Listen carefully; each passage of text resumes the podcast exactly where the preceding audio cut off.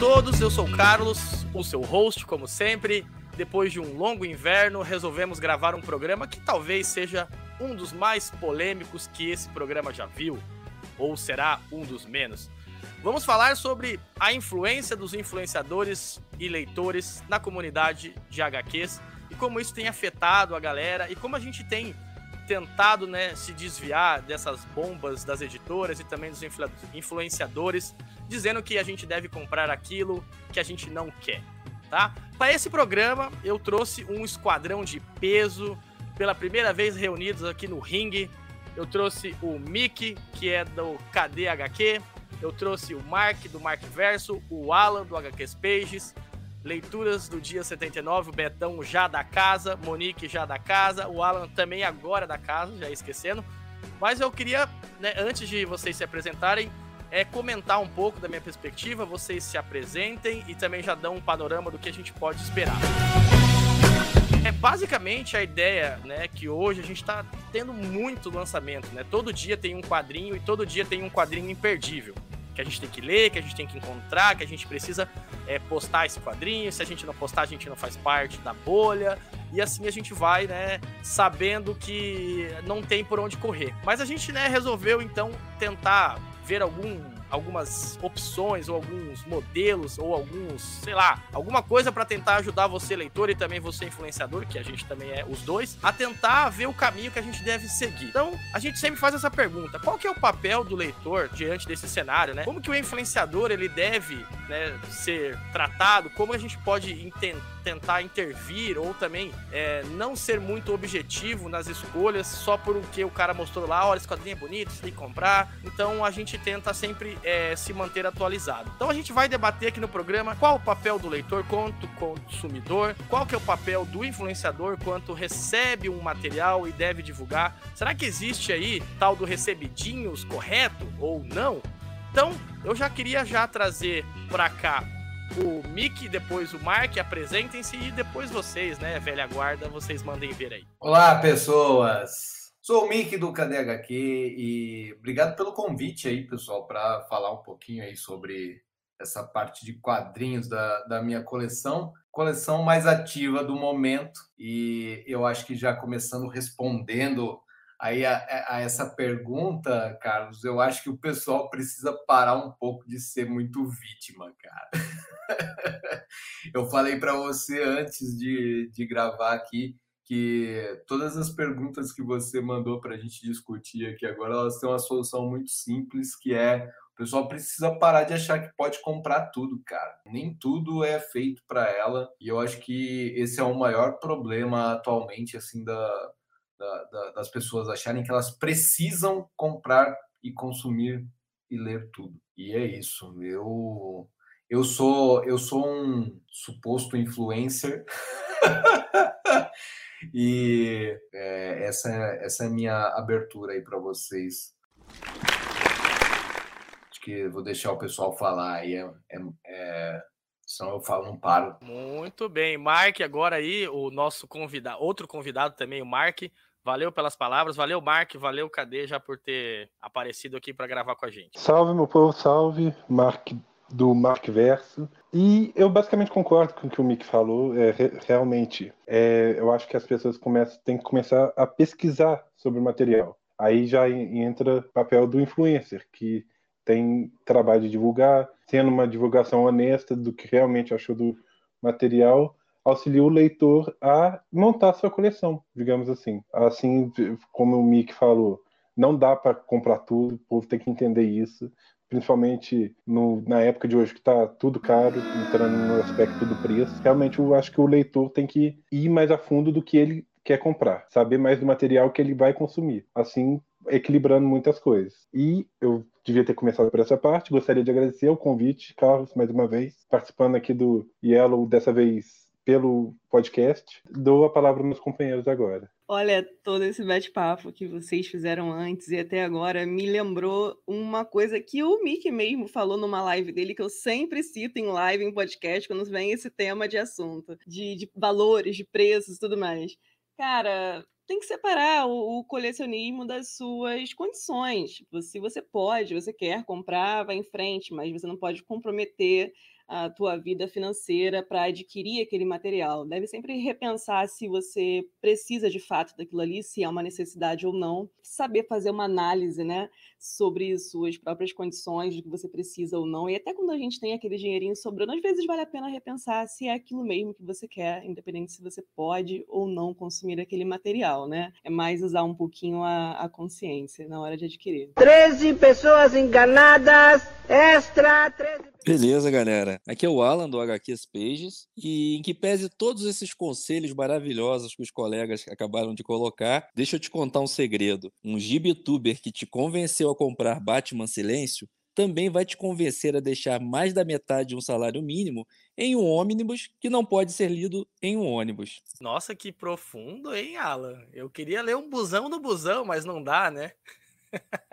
E aí, galera, aqui é o Beto, do Leitura do Dia 79. Cara, é, eu tenho visto cada vez mais, assim, é, da forma que eu percebo no, no, na Gibisfera, mais colecionadores e menos leitores, cara. Porque acho que mais importante é a pessoa postar alguma coisa do que realmente estar lendo de fato, né? Às vezes tem uma galera, assim, gigante, gigante, gigante mesmo, assim, que compra e quer postar toda hora. Eu vejo muito unboxing e às vezes eu vi em alguns, né? Não vou citar nomes aqui, mas muito unboxing e menos resenhas, assim, a pessoa acaba não lendo, faz aquele acúmulo gigante. Então, assim, é, eu creio que seja mais interessante a pessoa ler mesmo do que ficar preocupado com, com essa coisa que influencer quer dizer, disso ou daquilo, porque, na verdade, nós temos que ter um olhar, assim, entender o que está rolando no mercado, mas a gente não tem como abraçar o mundo, cara. Não dá para você comprar tudo. E nem tudo é bom também. E às vezes as pessoas fazem isso. Eu tenho amigos assim próximos que sempre saem comprando absolutamente tudo, cara. Tudo, tudo, tudo mesmo. Eu falo, cara, pô, tá sobrando dinheiro, mas a pessoa não tá lendo, cara. Então, assim, deixa de acumular, leia mais e acumule menos, né? Sei lá. Essa é uma ideia. Olha, eu vou, eu vou além, viu, Beto? Eu, eu não diria que nós temos mais colecionadores, menos leitores. Eu acho que a gente tem mais influencers, menos espectadores.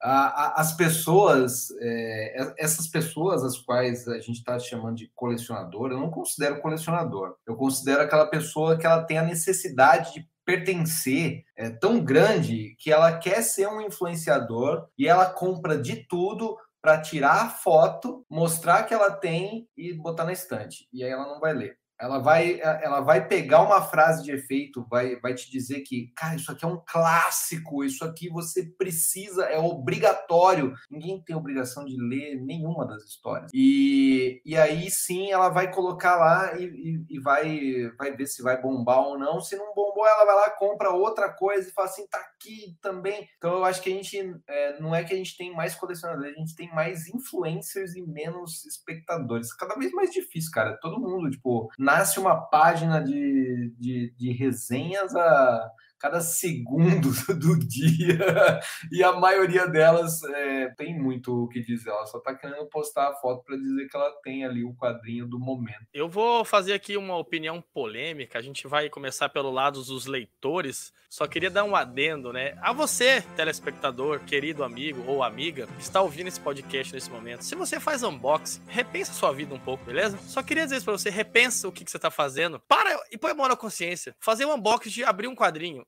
desculpa, tá? É, eu sei que o mercado hoje gira em torno disso, para quem é o vulgo influencer, de mostrar que recebeu, recebidinhos tal. É legal, cara. Mas, cara, gera um conteúdo, gera uma opinião sobre o material que você tá recebendo. Antes de você sair mostrando um busão ou um quadrinho, sei lá, de 10 páginas, pô, lê isso daí. Ou pelo menos tenta fazer algo construtivo para que o leitor que está seguindo a sua página ou está seguindo o seu conteúdo, ele tenha é, formas, maneiras de criar uma opinião sobre aquilo. É muito bonito eu chegar e mostrar um quadrinho de 500, 800, mil páginas. Olha que legal, recebi aqui e tal. Mas e o que tem ali dentro? Né? História, o que está me dizendo? Qual que é a sua opinião sobre isso? Eu acho que a gente tem muito é, vulgo opinistas que não leem, não entendem muito do que estão falando, e poucos leitores que têm a voz ativa e que não conseguem se expressar. Você faz uma resenha muito grande, a galera não lê, não comenta, porque é muito grande. Nossa, tem muito texto. Então, assim, é muito difícil hoje um leitor. Bravo, bravo! Mais um, mais um, mais, mais um! ao meio, né, de todos esses lançamentos, né? Essa é a nossa primeira pergunta. Conseguir se manter atualizado sem ele falir ou deixar de viver, porque é todo dia uma pessoa falando: olha, esse quadrinho é bom, ou esse quadrinho é ruim, ou uma editora te influenciando, olha esse petardo, olha esse quadrinho. E meu Deus, e aí o cara fala assim: pô, eu quero seguir essa linha, mas eu não sei qual linha eu seguir. E, e aí eu queria saber de vocês, como leitores, como vocês fazem para é, separar isso, né? O joio do trigo, os lançamentos, o que ler? Bom, acho que primeiro você precisa separar aquilo que, que você gosta de, de consumir, né? Eu não me encaixo, acho que em nenhum desses pontos que vocês citaram, porque eu sei qual é a minha condição como leitora. Então eu nunca vou ultrapassar o meu limite de, de compras, independente do que é dito na internet, por influenciadores que eu possa seguir, ou editoras e tudo mais. Mas é claro, é bacana acompanhar o que o tem sido postado e saber avaliar o que é para você. O que é para você que eu digo de veículo de informação. Então, eu gosto de visitar o site da editora e ver o que está falando ali, ou um influencer que eu gosto, fazer pesquisa de pessoas que não sejam da área e que leram aquele quadrinho, o que elas acharam. Nisso eu vou pesquisando aquela linha, sabe, que eu gosto de seguir na minha leitura e eu só vou comprar aquilo que cabe a mim. Então, como leitor, acho que a gente tem que botar um pouquinho a mão na consciência em relação ao que nós podemos. Assim, caso você não possa é, acompanhar todas essas pessoas pessoas que estão na rede hoje mostrando, nós temos que saber o nosso lugar. Tipo, eu sei o meu lugar. Eu não sinto necessidade de comprar tudo que é mostrado para mim, porque eu sei que eu não estou na, naquele padrão. Então, eu, eu, eu, preciso saber diferenciar o meu padrão de vida do padrão de vida daquelas pessoas e saber que eu não posso me adequar à vida delas. Então, não adianta querer me endividar e tudo para postar algo que eu não vou ter condições de comprar ou que eu vou comprar aquele quadrinho muito caro e vou ficar meses sem poder comprar algo depois. Então, acho que a gente tem que saber o nosso lugar como, como leitor, né? nossas condições acima de tudo. É, eu, eu acho, assim, é, essa primeira pergunta, a gente tem que pensar o seguinte: é, a pessoa que ela busca na internet, só na internet, somente na internet, ela vai achar reclamação. Então ela, ela vai primeiro se basear no que está caro e no que não dá para comprar e tudo mais. Então eu acho que ela teria é, uma alternativa seria ela buscar conversar na banca direto ou conversar num sebo ou conversar numa comic shop que exista na cidade. Se não tem o sebo, cara, o sebo é o melhor lugar para você achar coisas interessantes por preços muito menos agressivos do que se pratica hoje, porque a maioria dos conteúdos a maioria das leituras que o povo é, reclamam que está caro, eles são relançamentos, cara. Eles são relançamentos em formatos mais bonitos de algo que já saiu há um bom tempo. Que se você for num sebo, você com certeza encontra. Então, pegando o gancho também até da, do que o Carlos falou um pouco antes da, na nossa conversa que a gente estava falando aqui sobre Sin City, né? E a Devir está relançando pela primeira vez no Brasil em capa dura. Cara, se você tem o capa cartão, você não precisa. Você tá lá, o seu tá inteirinho, belezinha, bonitinho, não precisa trocar, né? Mas eu acho que é isso, assim, tipo, você sobrevive, né? Você se mantém porque você não precisa comprar tudo, porque algumas coisas você consegue, ou você já tem, ou você consegue achar num sebo uma qualidade boa para você ler e tudo mais tal. E eu faço muito disso, cara. Eu reciclo muito a minha coleção porque tem coisas se eu não gosto, eu já deixo uma pilha separada para levar num cedo para trocar, pegar créditos e comprar outras coisas que eu queira ler. Ou então eu vou realmente só comprar aquilo que, que me interessa, né?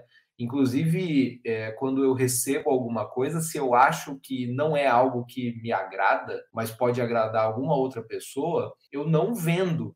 Eu simplesmente dou para algum amigo meu. Assim, cara, você quer ler isso aqui? Tó. Porque eu ganhei, não, preciso cobrar de volta, né? Eu não preciso lucrar com isso. Toca, lê. Talvez você goste, né? Dou de presente para alguém. Então, eu acho que eu, eu acho que é, é, muito disso que a Monique falou também. Você ter um foco, você ter, você, uh, se você pegar na internet, você só vai pegar reclamação, cara. Você não vai. E aí você encontrar a editora que lance coisas que te agradam né, procurar as coisas que te agradam. Eu acho que isso é o principal para você não sair comprando tudo, né? São dois extremos, na verdade, né? Se você vai na internet como um único foco, você acaba encontrando ou a reclamação muito exacerbada ou aquele elogio muito exacerbado também, e o leitor fica com dificuldade de filtrar aquilo. Alguém que não, não tá tanto no mercado, que não é influencer, não é nada, ele é só, ele quer ler um quadrinho, ele quer saber o que está acontecendo de bacana para curtir uma leitura atualmente e ele fica confuso. Caramba, tem reclamações fortíssimas e elogios também na mesma proporção e o cara fica sem saber se aquele material realmente é algo que vale a pena ou se é algo muito ruim. Então aquilo gera um questionamento de será que algumas reclamações é, fazem parte da fazem. Como é que, qual, qual é, esqueci até a expressão que eu queria usar, mas algumas reclamações, às vezes, fazem parte daquela programação. Tipo, às vezes o, o meu tipo de público gosta disso, eu quero trazer, olha só, isso aqui é um lixo tal. Ou. E, e faz parte, sabe? Eu vou postar aquilo com aquele intuito, não necessariamente é tão ruim. E se você deixar de, como você falou, de procurar numa banca, conversar com um amigo que leu, folhear aquele material para tirar suas próprias opiniões, às vezes você vai deixar sabe, de ler um material que talvez para você fosse ser confortável, fosse ser legal sim, uma boa leitura. Então, infelizmente, não dá para a gente se deixar levar apenas pelo que é dito na internet, porque as opiniões são muito contraditórias e porque faz parte daquele show, sabe? Na verdade, é um show. Então, você precisa saber filtrar aquilo ali e principalmente pegar essas informações com pessoas que não fazem parte de, desse palco, né? Que vão, vão te dar uma opinião um pouco mais racional sobre tudo isso. Eu acho Excelente. legal, Ô, perdão, é, eu acho bacana as pessoas é, é, ir numa comic shop da vida, é, poder trocar uma ideia com outras pessoas que leem também, né? Como vocês estavam citando aí. Isso é, isso é muito bacana, porque você cria um ambiente ali e as pessoas, às vezes, elas gostam de um quadrinho e elas amam aquilo de tal forma que elas acabam resenhando para você naquele momento. Você se interessa pela história e você acaba pegando aquela coisa ali, né? É, eu já fiz muito disso na comics, muitos anos fazendo isso, há mais de 12 anos já fazendo isso. E sempre foi muito gostoso, cara, trocar essa experiência de leitor, a minha bagagem como leitor e pegar de outra pessoa também. Mas o que eu vejo que as pessoas acabam não fazendo e aumentando o consumismo de uma forma, às vezes, tão abrupta, sem estar lendo nada e justamente como você falou, De chegar apenas para tirar foto. E que você vai lá na resenha do cara, o cara colocou lá só assim, muito bom, clássico, ponto. O cara colocou só isso e um milhão de hashtags. Ele tá afim de que as pessoas fiquem visualizando. Ele tá afim de falar de coisa. Você já viu isso, né, cara? Com certeza você deve ter visto um negócio desse. Assim, o que falta, na verdade, eu acho que é um certo filtro, cara. Que às vezes a pessoa nem entendeu o que ela gosta de ler ainda, né? Então, assim, é buscar que tipo de leitura que te agrada, que, tipo, cara, é, as séries que você assiste, assiste, o filme que você assiste, às vezes ele tem um contexto tão rico, tão interessante, que você pode trazer aquele tipo de, tipo, eu gosto de sci-fi, eu gosto de espada e feitiçaria. Às vezes você acha, hoje mesmo teve uma postagem do, do André, do Master Nerd, ele colocou uma mistura de sci-fi, espada e feitiçaria. Gosto de todos. E, e no, na mesma HQ. É uma coisa que me interessou, mas eu li lá, fui lá na, na, no, na página dele e tudo mais, vi o perfil que estava rolando lá, que ele falou sobre isso. Achei super interessante. Então, é assim, a gente filtrar e ver qual aquilo que se aproxima mais do nosso gosto e partir para esse lado, daquilo que você gosta. Em algum momento, não que você não possa abrir um leque maior do que isso, né? Você ficar preso na caixinha, mas, pô, um monte de lançamento chegando aí. Cara, nem sempre é um petado, nem sempre é uma coisa maravilhosa. Então, calma. É tipo, eu, eu tenho algumas coisas, né? É uma minha regrinha, digamos assim. Eu sou apaixonado por Chabotê e sou apaixonado por Junji Ito. O que sai do cara, eu vou lá e pego, mas é porque é minha paixão. Mas pelo menos é direcionado. Não saio comprando tudo que aparece da Panini, da Comic Zone, não. Pipoca e Nanquim também pego bastante material. Eu gosto, né? E acho que, bem, para mim, na minha opinião, é por aí. É engraçado que vocês estão comentando, eu vou primeiro dar minha opinião de leitor. Quando eu comecei a colecionar quadrinhos, eu moro no interior, né, de, de Minas Gerais, não tem banca, assim, tem até banco, mas nada focado, não tem loja especializada, mal mal tem sebo. Então, eu comecei a leitura basicamente nas mãos de influencers, das editoras e tal. E tem uma editora em específica, assim, que é a Pipoca Nanquim, cara, eu fazia toda a pré-venda da Pipoca Nanquim. Porque, mesmo eu não conhecendo, os caras falavam tão bem, você ia lá e comprava. E, e isso se tornou um problema para mim, porque agora eu tô cheio de livro, que, assim, eu vi que não é para mim, que eu comprei no impulso. E, assim, na, não é culpa da editora, lógico que não, mas... Canalhas! Canalhas! canalhas mil vezes! Cara, é bem questão que vocês falaram, de filtrar seu tipo, de saber escolher, de pesquisar bem o material e não ir só no impulso. Mas hoje eu já sei, já tenho meus específicos que eu gosto de colecionar, como Chabutê, o Junjito que o Leitura falou. tô rindo do comentário que frisaram aqui. Que o, o Beto falou amo o Junji.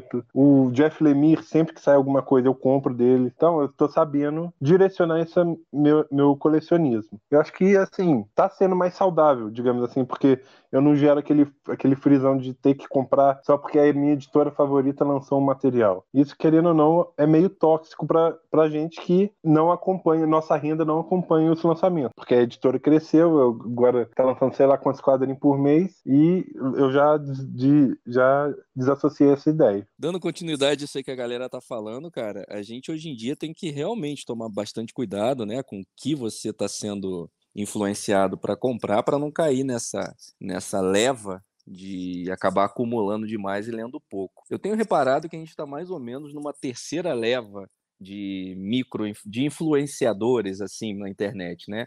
Antigamente a gente tinha os grandes canais que é, flertavam muito entre o jornalismo e depois passaram a ser mais uma propaganda, né? Mais um marketing, onde se mostrava de tudo. Depois eu vi que as, as editoras começaram a perceber isso, né, que era um, um, nicho muito pequeno e todo mundo falando a mesma coisa, começaram a apostar nos micro, micro influenciadores, vamos dizer assim, né, são pessoas que estão mais dentro para dentro do nicho e com menos seguidores até. Eu acho que foi até uma estratégia bem inteligente das editoras que gerou aí um buzz. É, você vai falando sempre de um lançamento, algo que está saindo.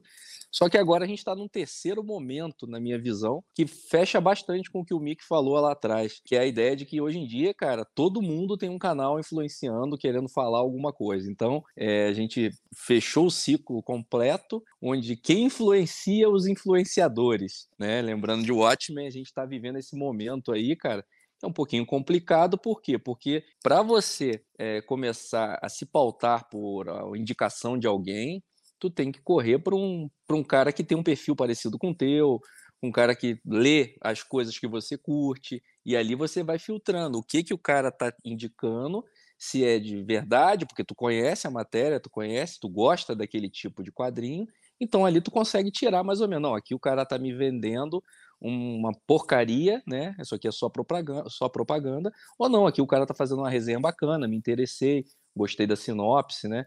Então eu acho que hoje em dia o cara tem que tentar é, se pautar ou procurar o máximo possível quem esteja falando sobre aquilo que ele gosta.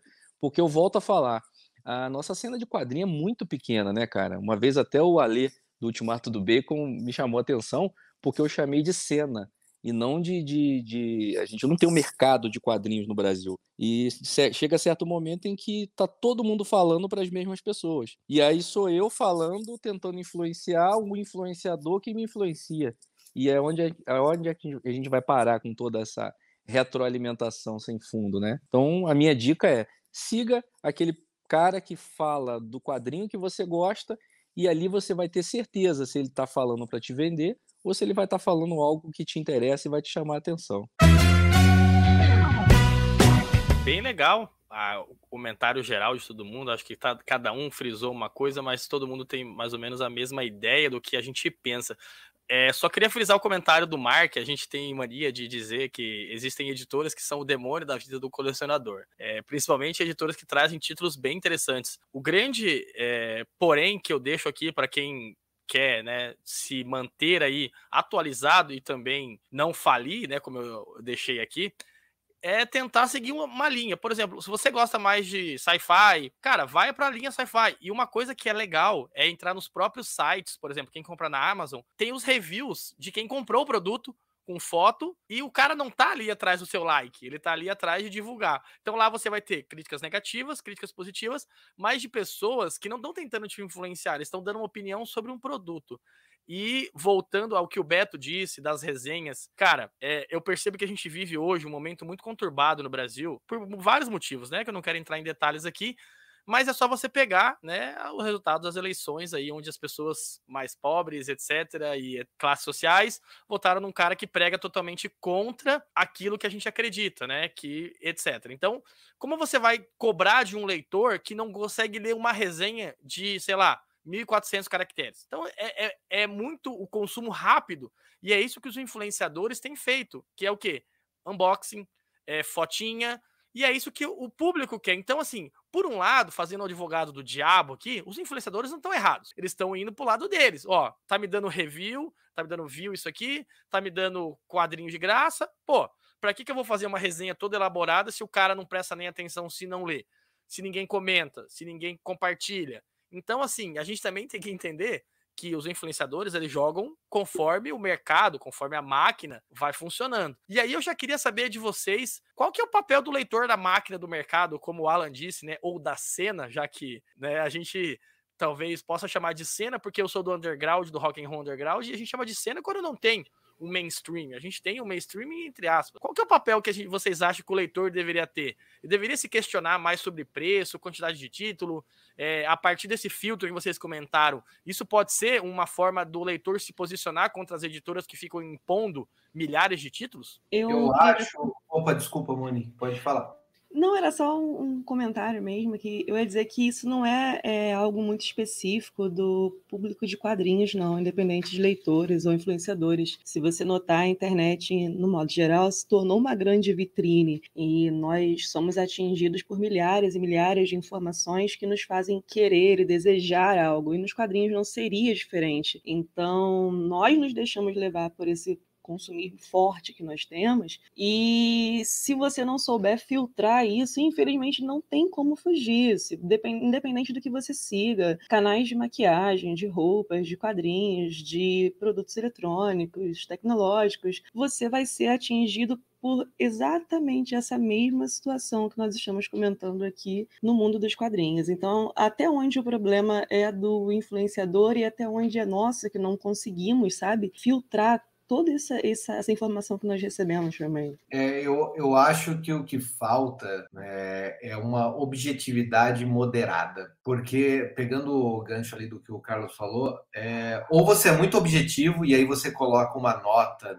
logo de cara, assim, na, na, na postagem, porque você está dando a nota como leitor, não como influencer, você está dando a nota como leitor. Né? Então você dá uma nota, a pessoa vê a nota, ela já vai embora. Tipo, ah, beleza, me deu nota 7, ah, que bom, tá, tchau, não leu o texto.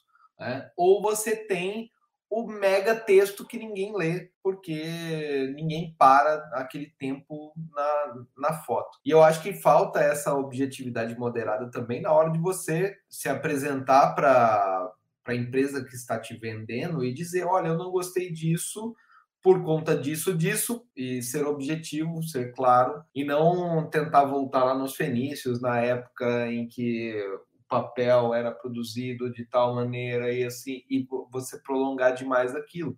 Que aí o cara fala assim, meu, você está tentando inventar desculpa para não para não comprar ou para achar que tá caro tudo mais e tal. Então é, é, eu acho que falta um pouco dessa objetividade moderada, assim, tipo. E é um negócio que eu tento aplicar nas, na, nas minhas coisas, assim, sabe? Tipo, eu tento não escrever um texto muito longo, porém com algo que faça sentido com aquele, com aquele tema, com aquele assunto que eu estou falando, né?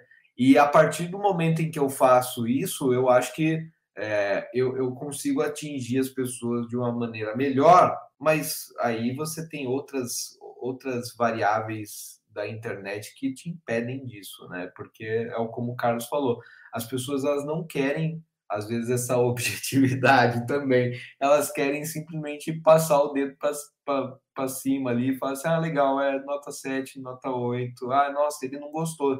E aí, quando não gosta, aí sim parece que as pessoas têm, tendem a ter um interesse maior, cara. Tipo, nossa, por que, que será que ele não gostou? Nossa, é a mesma coisa que eu não gostei. Aí tem que falar mesmo que não gostou. E aí, sabe, e aí você alimenta aquela parte negativa, assim, é, você deixa ela lá no alto, porque parece que é o que as pessoas gostam de fazer, é falar mal.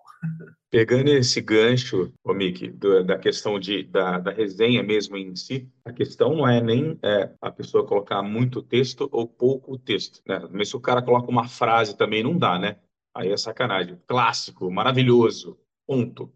Hashtag, hashtag, pô, não dá. Isso não rola, né? Se ele quer para foto mesmo. Mas, assim, é, eu tenho vários e vários, várias pessoas que eu sigo e gosto de ver a resenha, principalmente de vocês todos aí. Uh, mas eu não vou falar para você que quando, dependendo do textão, eu vou, vou ler vários. Não, eu vou ler alguns. Mas eu acho que eu acho interessante a questão da objetividade, a pessoa ser objetiva. E às vezes o textão, eu gosto de textão, tá? Falar que eu não gosto, vou estar tá mentindo. Eu gosto sim de textão. Só que é, ele tem um problema para mim como leitor, né? Eu acabo em alguma, de algum modo, me entrega muito, me dá muito spoiler. E aí eu perco um pouquinho da minha, do que eu poderia fantasiar enquanto eu estava lendo, né? Enquanto eu estiver lendo aquele quadrinho ainda. Mas ao mesmo tempo ele vende bem para mim né? Mesmo tendo um pouquinho de, de, de, de spoilers, assim, acho que não tem como fugir um pouco do spoilers, né? Mas é isso, cara, a gente tem que ficar atento no, no mercado aí. Como a gente está pregando a mesma peça agora que a gente está falando, é a questão do filtro mesmo, cara. Quanto mais filtro, melhor vai ser para você como leitor e também evitar que aquela onda de qualquer coisa que sai é bom e que influencer falou que é obrigatório. Pô, cara, se for obrigatório, eu nem vou ler, cara, entendeu? Eu já tenho essas pessoas que colocam isso e tem amigos meus que falam pessoalmente mesmo comigo, às vezes. Pô, você tem que ler isso, isso aqui é obrigatório. Desculpa, cara, eu não faço parte disso. Se eu ler por obrigação, eu não quero ler, cara. Eu li uma obrigação, coisa para fazer prova quando era moleque, sei lá, quinta série, sexta série, talvez. Que tinha que ler por obrigação uma coisa ou outra, assim, porque a matéria não, a gente não gostava. Agora, fora isso, pelo amor de Deus, cara. Então, assim, papel do, do, do leitor, eu acho que é cada vez mais filtro. Então, é, pegando de gancho todos os comentários, eu acho que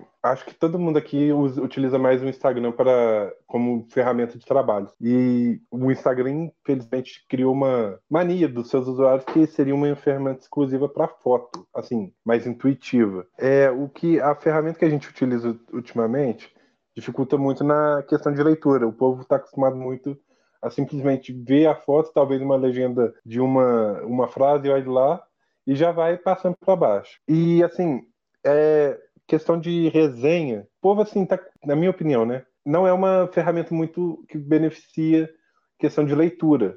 Logo, quem está chegando de paraquedas não vê, não vai ter engajar no que você quer saber sobre o quadrinho, e sim na, no detalhe mais raso. Então, assim, dificulta muito. Eu consumo o conteúdo de vocês, inclusive, eu, mas eu já sou mais interessado em saber sobre o material que vocês estão falando. Então, eu vejo muita opinião, assim, muita superficialidade que acaba ganhando mais é, holofote. Então, acho que isso atrapalha muito na opinião dos leitores, porque talvez o livro que está na moda, assim, chama mais atenção, está mais no hype nas mídias sociais, talvez ofusque aquele que realmente vale a pena ser lido.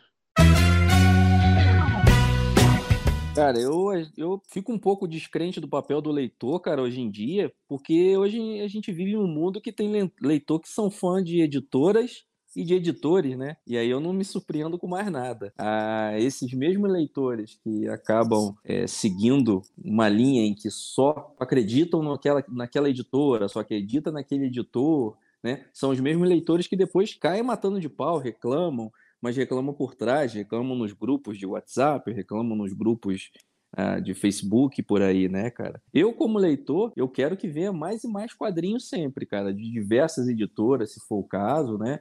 Eu não fico focado em uma editora, minha coleção não precisa ter a mesma lombada, ela só precisa estar completa, né, para eu poder ler a história. Então, o papel do leitor hoje em dia, cara, é como o Mick também pontuou, é deixar de reclamar, né, cara? Parar de reclamar e ler, dizer se gostou ou não gostou, Continua ou não continua comprando? Porque recentemente a gente viu uma entrevista do pessoal da Panini, onde lá eles deixavam claro, né, cara, que eles colocam, praticam os preços e lançam esses formatos porque tem um público que está comprando, né? Eles não vão jogar ali para encalhar e para tentar vender isso depois mais barato. Não é o plano deles. O plano deles é fabricar, produzir, né? E vender para esse público. Então, o papel do leitor hoje em dia é decidir o que, que ele quer. Se ele quer ler gibi, se ele quer ser fã, se ele quer ser torcedor, parar de reclamar um pouco na internet. Saber o que se adequa à sua realidade também, né? É... Vocês estavam falando sobre formas de como pesquisar, como burlar o mercado, como isso e aquilo. Tipo, eu, apesar de gostar muito de ler o quadrinho nacional, me interessa sobre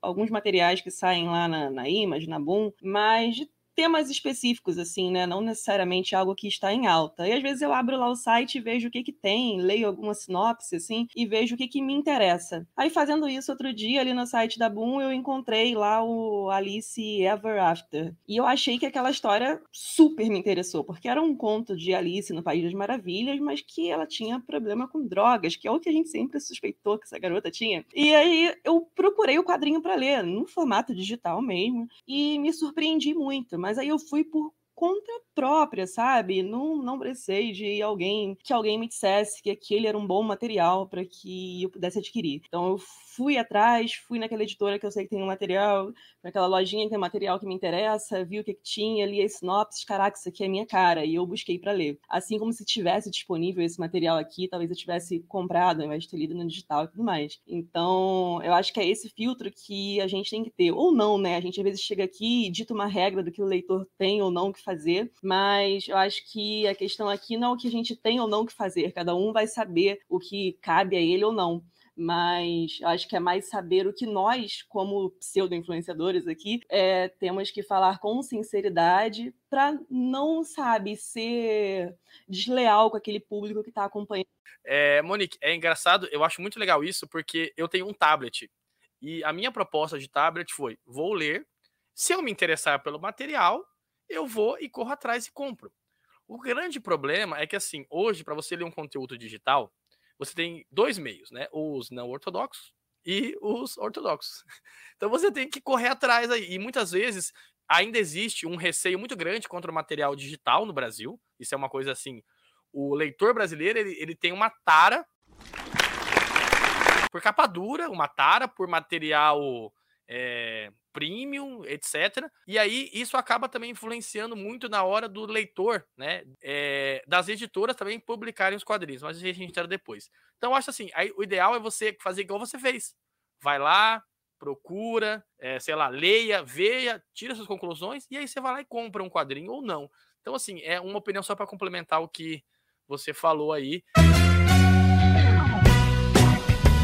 Bom, aqui eu trouxe um canalha para vocês que chegou agora nesse momento. Rafael, depois de passar uns perrengues com a conexão dele aí. Rafael, a pergunta é: qual o papel do leitor na máquina do mercado? Devemos nos posicionar contra os preços e a quantidade de títulos que tem saído? Em relação à posição enquanto leitor, sempre vai existir, né? Independente do, do, do material, né? da situação econômica, do que quer que seja mas a gente não tem como negar que a gente está passando por um grande marco né, no atual momento.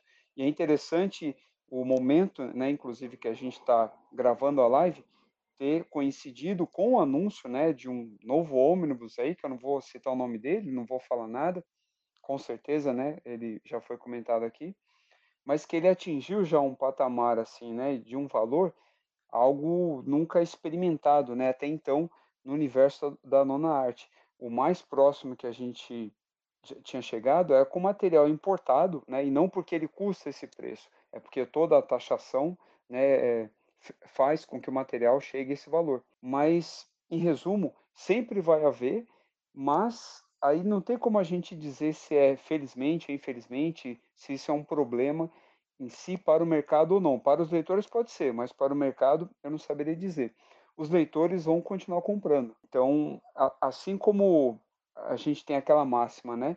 Os, os operários, né? Eles cruzando os braços, né? Eles vão mudar a, a, situação do próprio mercado de trabalho, né? E até impactar né, no mercado financeiro como um todo, no universo do não só dos quadrinhos, né, mas no mercado editorial, essa máxima também vale. Os leitores recusando consumir aquele produto, eu não acredito que as editoras vão parar ou vão quebrar. Elas vão se adequar né, a esse novo perfil, a, a essa nova demanda, que é o que está acontecendo agora. Assim como no passado as editoras não imprimiam material com tiragens ah, com menos de 100 mil exemplares né, por, por publicação, né, por edição ali no caso, 70 mil, 50 mil, hoje a gente meio que inverteu né, esse jogo. São publicações com tiragens baixas, né, mas com valor muito alto, e o acabamento de luxo ele vem para compensar isso.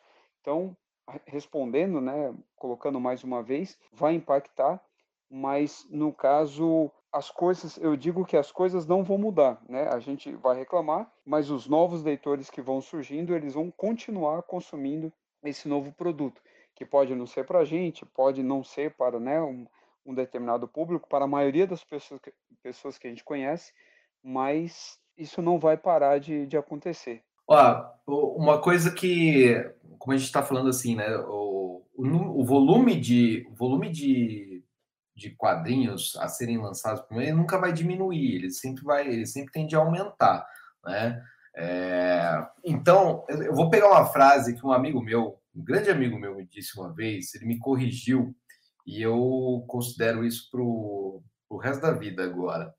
É, quando a gente fala assim, poxa, isso está muito caro, é, ou não é para mim, ou eu não vou conseguir comprar, né? Mas você tem que olhar tudo que você está consumindo naquele momento. Se você pegar e deixar de comprar o que você compra no mês, fizer uma conta e, por exemplo, em dois meses você não comprar quadrinho nenhum, ou como, como eu citei aqui, né, que eu fiz um, eu, eu recebi uma pilha que eu fiz a conta para saber quanto que eu teria gasto se eu tivesse comprado todos.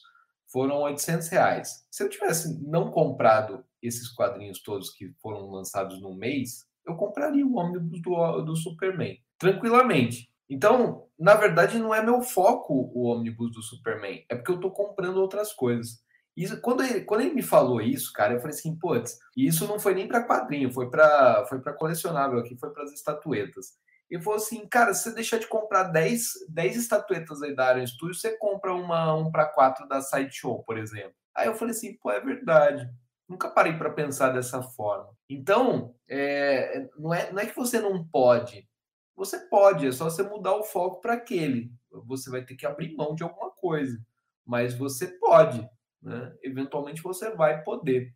Né? E eu guardei essa, essa correção que ele me fez assim, e, e eu achei muito interessante, porque eu depois apliquei em certas coisas que eu consegui é, conquistar e eu tive que abrir mão de algumas outras, mas não fiquei triste por isso. Então, mas aí eu vou fazer um adendo aqui, que aí vai muita questão também do leitor colecionador, que ele tem uma tara, porque ele quer comprar tudo que está saindo. Então, aí tem a questão do eu posso, eu devo, eu tenho dinheiro às vezes o cara se endivida, como a gente já né, comentou em alguns programas, é, eu, Monique, Beto e todo mundo aqui, é consumismo nos quadrinhos, é, diferença de sagas mensais para sagas fechadas, etc. Que aí você tem a opção de escolher o que você quer fazer para sua coleção. Eu mesmo sempre me pergunto, pô, será que minha coleção está indo para o rumo que eu quero? Tô lendo o que eu quero?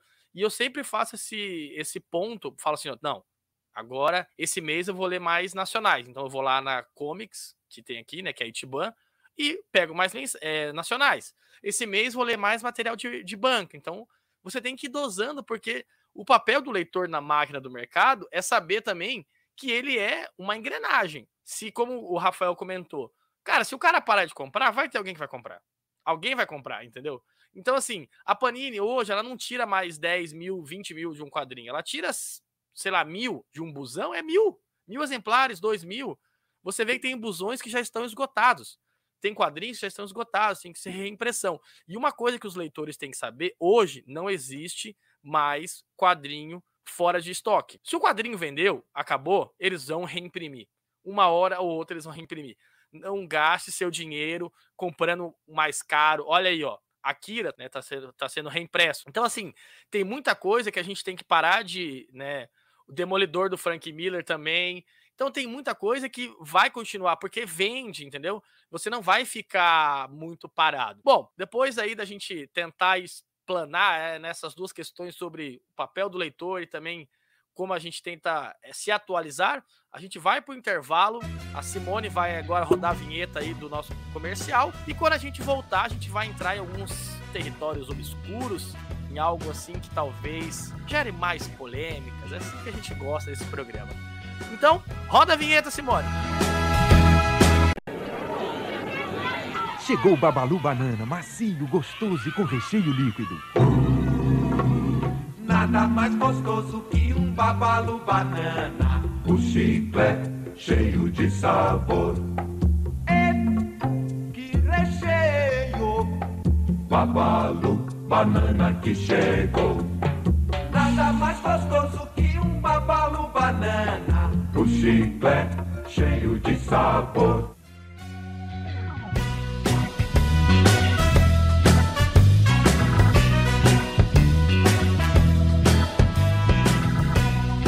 Bom, depois que Simone rodou essa propaganda maravilhosa para vocês aí de nossos patrocinadores, a gente tá recebendo aí, cara, todo dia a gente recebe caixas de babalus, quadrinhos da Panini e todas as editoras mandando quadrinho pra gente. Agora a gente vai aqui, né, uma parte um pouco mais é, mercadológica da coisa. Também com influência, né, e culpa do leitor, talvez. Eu queria saber de vocês, assim, galera, sejam sinceros. A gente tá com um mercado que hoje eu posso dizer que ele tá saturado. Mas não no quesito de leitores. Eu acho que tem bastante leitor, ainda tem pouco, mas assim, comparado com o que a gente tinha, já tá melhorando. Mas eu acho que a gente tá saturado de editoras. Então, a gente tem todos os dias lançamentos de editoras e todo dia, é, como vocês comentaram, tem um influenciador que surge. E do mesmo lugar que surge um influenciador, surge uma editora nova. É, parece que as editoras, elas estão né, vivendo aí um ápice.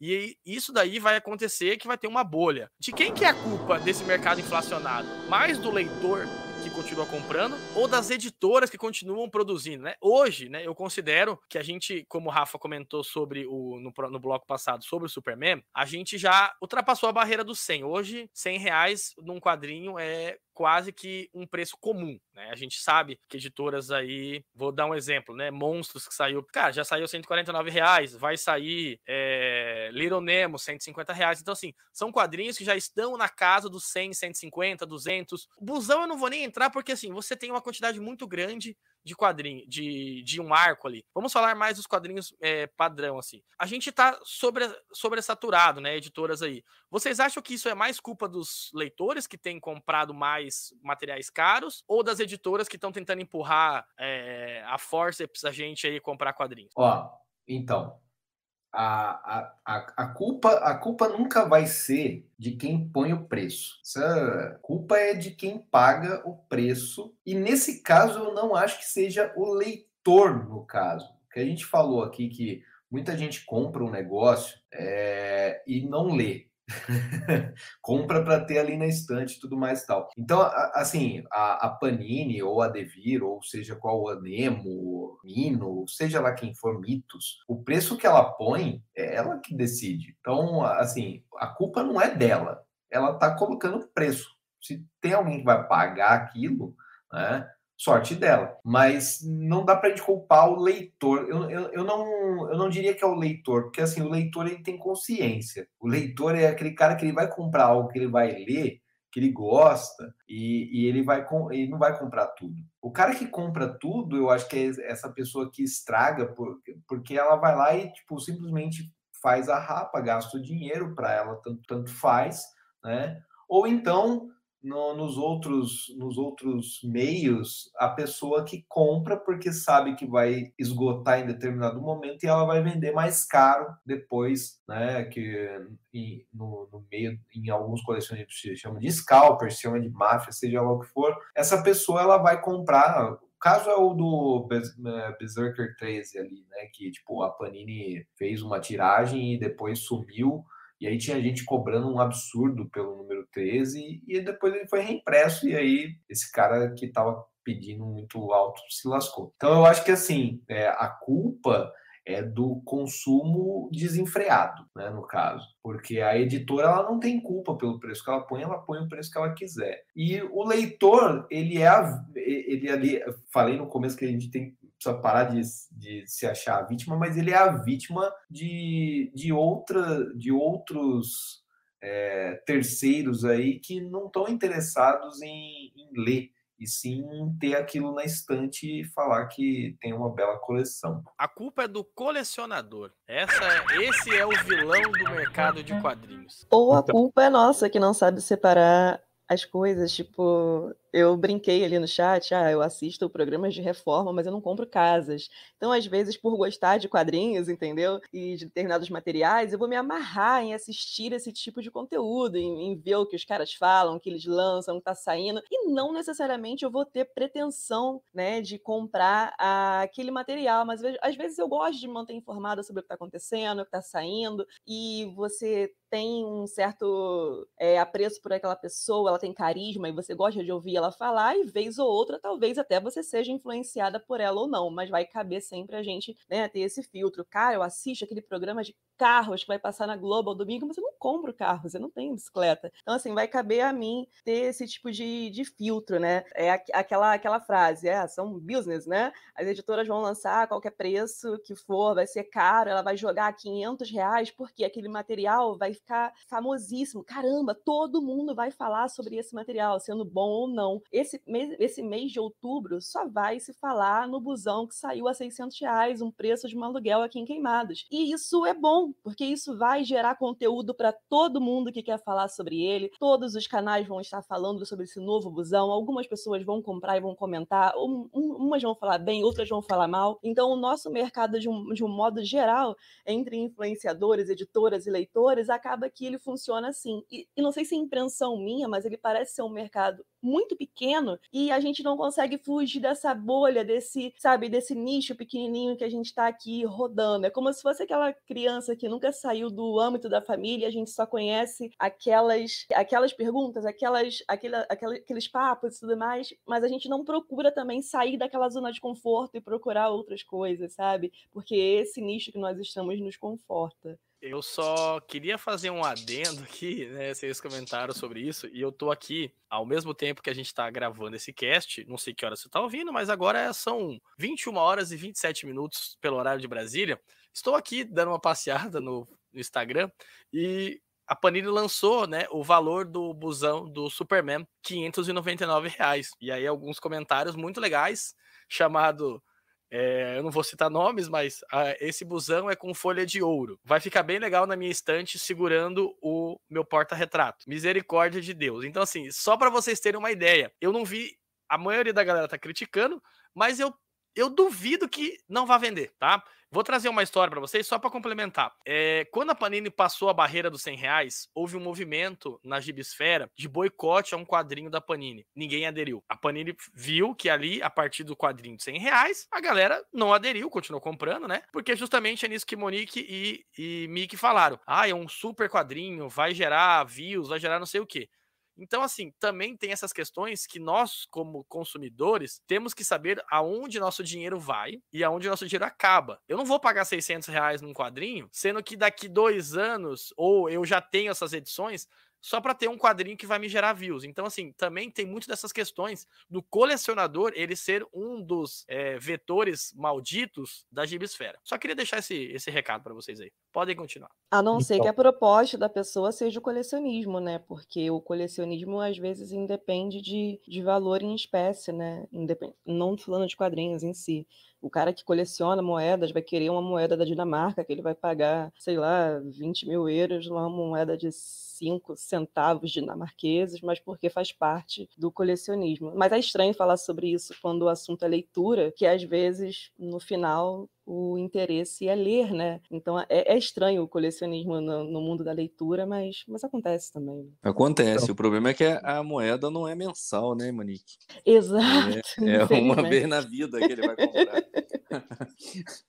Agora, eu, eu gosto muito, cara, de, de acompanhar certos autores, né? E o que eu queria de verdade no nosso mercado, se fosse possível, é, eu queria a melhor qualidade pelo menor preço possível, ou pelo, ou pelo valor razoável, né? É, eu tenho um exemplo para dar aqui que eu gosto pra caramba do Jeff Lemire, do Jeff Lemire, como a gente costuma falar. E eu queria muito aquela edição nacional, cara, do Primordial, que saiu recentemente, né? Mas quando ela saiu na barreira dos 100 reais, com 160 páginas, aí eu parei para pensar olha, não vou pagar adiantado, que era uma campanha, né, onde você financiava ah, o quadrinho, para ler só quando entregar e nesse valor. Então não comprei. Então tô esperando ainda, né, cara, para pegar mais para frente. Eu vou querer ler. Eu até não li o final da história é, na versão em inglês para ter a surpresa quando pegasse aqui o nacional e tô esperando para frente, para pegar para frente, mesmo que seja usado, né? Que hoje em dia eu, eu queria, é uma, uma visão minha de leitor, né, cara? Eu queria que as editoras se concentrassem em lançar material que fosse o mais próximo possível do que era o gibi. Essa era minha, era meu sonho, né? Que a gente pagasse mais ou menos aí, cara, uns 25 centavos por página,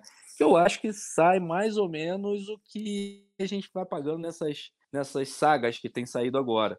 Acho que é o valor justo, um formato bacana, né? Mas a gente está sempre pagando acima de 30 centavos por página. Outro dia o Carlos fez a conta aí do, do busão do Sociedade da Justiça, acho que tinha dado 31 centavos por página, né? Agora a galera tá se espantando aí com o valor do busão do Superman, pelo valor que tá saindo, né? Agora, comparando com o número de páginas, duas, duas situações que eu acabei separando para a gente conversar hoje aqui. Primeiro, ele está 599, mas ele só tem 96 páginas a mais do que o Sociedade da Justiça, né? É, para a gente ter uma base de comparação. Agora, em valor por página, ele está saindo mais ou menos a 50 centavos por página, que é o mesmo valor daquele busão do Mr. No, que estava saindo agora recentemente e estão cobrando 200 reais. Então é, é aquela. Com, complementa em tudo que vocês estão falando aí essa questão. A empresa, a Panini, vai colocar, coloca o valor de mercado, o pessoal reclama, mas o pessoal compra, cara. Eles não vão fazer lançamentos que vão encalhar e coisa e tal. E outro detalhe que eu queria trazer para o nosso debate aqui é a questão da Amazon, né, cara? Com a chegada da Amazon, mesmo que seja um pouco mais atrasado, né? Porque lá a pré-venda eles sempre entregam um pouco depois da Panini. Eu acho que todas as editoras já estão praticando, quem trabalha com a Amazon, já estão praticando esse 30% a mais nos valores iniciais, já contando com esse desconto que a Amazon vai dar e que eles vão acompanhar na, nos seus sites ou nas suas vendas diretas. Esse é um ponto que eu queria debater com vocês. Só para complementar, aqui, para quem tá com curiosidade, eu fiz um levantamento bem assim, chucro, né? Que é comparando os preços, né? A Panini agora comentou que vai voltar ao formato mensal. Vai lançar mensais com 48 páginas na faixa aí dos 20 reais. E existe o encadernado e tem o busão. E aí eu fiz uma conta aqui, bem interessante, só para vocês terem curiosidade. Ó. Então, uma mensal que custa 20 reais, tem 48 páginas, a página sai por 41 centavos. Um encadernado de 128 páginas por R$ 32,90 a página sai a 25 centavos. Já um busão, comparando aqui o busão da Sociedade da Justiça, por 399, tudo preço de capa, tá, pessoal? 1.260 páginas, a página sai por 31 centavos. Ou seja, é realmente isso que o Alan comentou. Não é a questão do preço, é a questão da quantidade que você está comprando. Ou seja, você está comprando um busão, ele não é tão caro, porque ele abrange uma, um arco, né? Ou um run inteiro. Então você tem que saber o que, que é para você. Você pode comprar um mensal, você pode comprar um encadernado, e é isso que eu sinto falta no mercado, que as editoras têm opções para o cliente. É, por exemplo, agora saiu o Absolute do Homem do, do Monstro do Pântano. Mas eu já tenho a coleção do Monstro do Pântano em formato com papel jornal. Para que, que eu vou gastar com isso? Para que, que eu vou ter uma coleção nova? Então, assim, é complicado, tá? Só queria trazer esse adendo aí para a gente trazer a nossa discussão e queria dizer assim, ó, desse jeito quem morre sou eu sobre o busão do Superman. Veja bem, né? Uh Há um tempo atrás a gente estava achando que 72 reais no gibi Noite de Trevas, uma história real Batman, era caro. Agora a gente está falando de 600 reais. Cara, assim, é, pegando um, um pouco o retrospecto do que foi dito, é, eu acho que não, tem, não é culpa de leitor nem de editora, porque assim, a editora principalmente, se ela define o valor e, infelizmente, vai ter gente que acata esse valor. Mas a culpa em si é justamente do, do, do meio termo ali, pessoas que bancam as editoras sem, assim, mínimo critério. Assim, por exemplo, vamos uma utopia assim, é, só planejada aqui. Supondo que houvesse o boicote a Panini pelos preços que nós aqui da bancada julga abusivos. É garantido que essa parte que vai comprar o busão de 600 reais do Superman não ia aderir a esse boicote. Logo, prejudicaríamos a gente, que é a maioria que não julga necessário pagar esse valor num, num único, numa única aquisição. Logo, eu julgo assim, não posso apontar o dedo e falar que é culpado, mas essa falta de critério que tem entre as pessoas que simplesmente aceitaram esse preço, sem ao menos questionar, sem ao menos ir atrás de outras formas e acabam bancando e sustentando as editoras que vão continuar elevando o valor dos, das publicações. O pior, o pior não é a pessoa que, que acata, viu, Mark? Até tem isso também, porque a pessoa que acata, ela pode ela pode simplesmente ter os 600 reais para comprar lá. Ela assim, ah, que legal, vou lançar a morte do Superman, eu vou comprar. Né? É aquela que tá ali, que nem o Carlos falou, comentando no, na postagem da Panini, o cara tá falando assim, ah, vou vender meu carro, sabe? Tipo, vai lançar com preço de carro popular e tudo mais, tal. Esse cara que tá reclamando e que vai chegar no lançamento, na pré-venda, e ele vai comprar, cara. Pô, cara, se você está reclamando, a melhor forma de você se posicionar contra o preço é não comprando, né? E não ser o primeiro a comprar.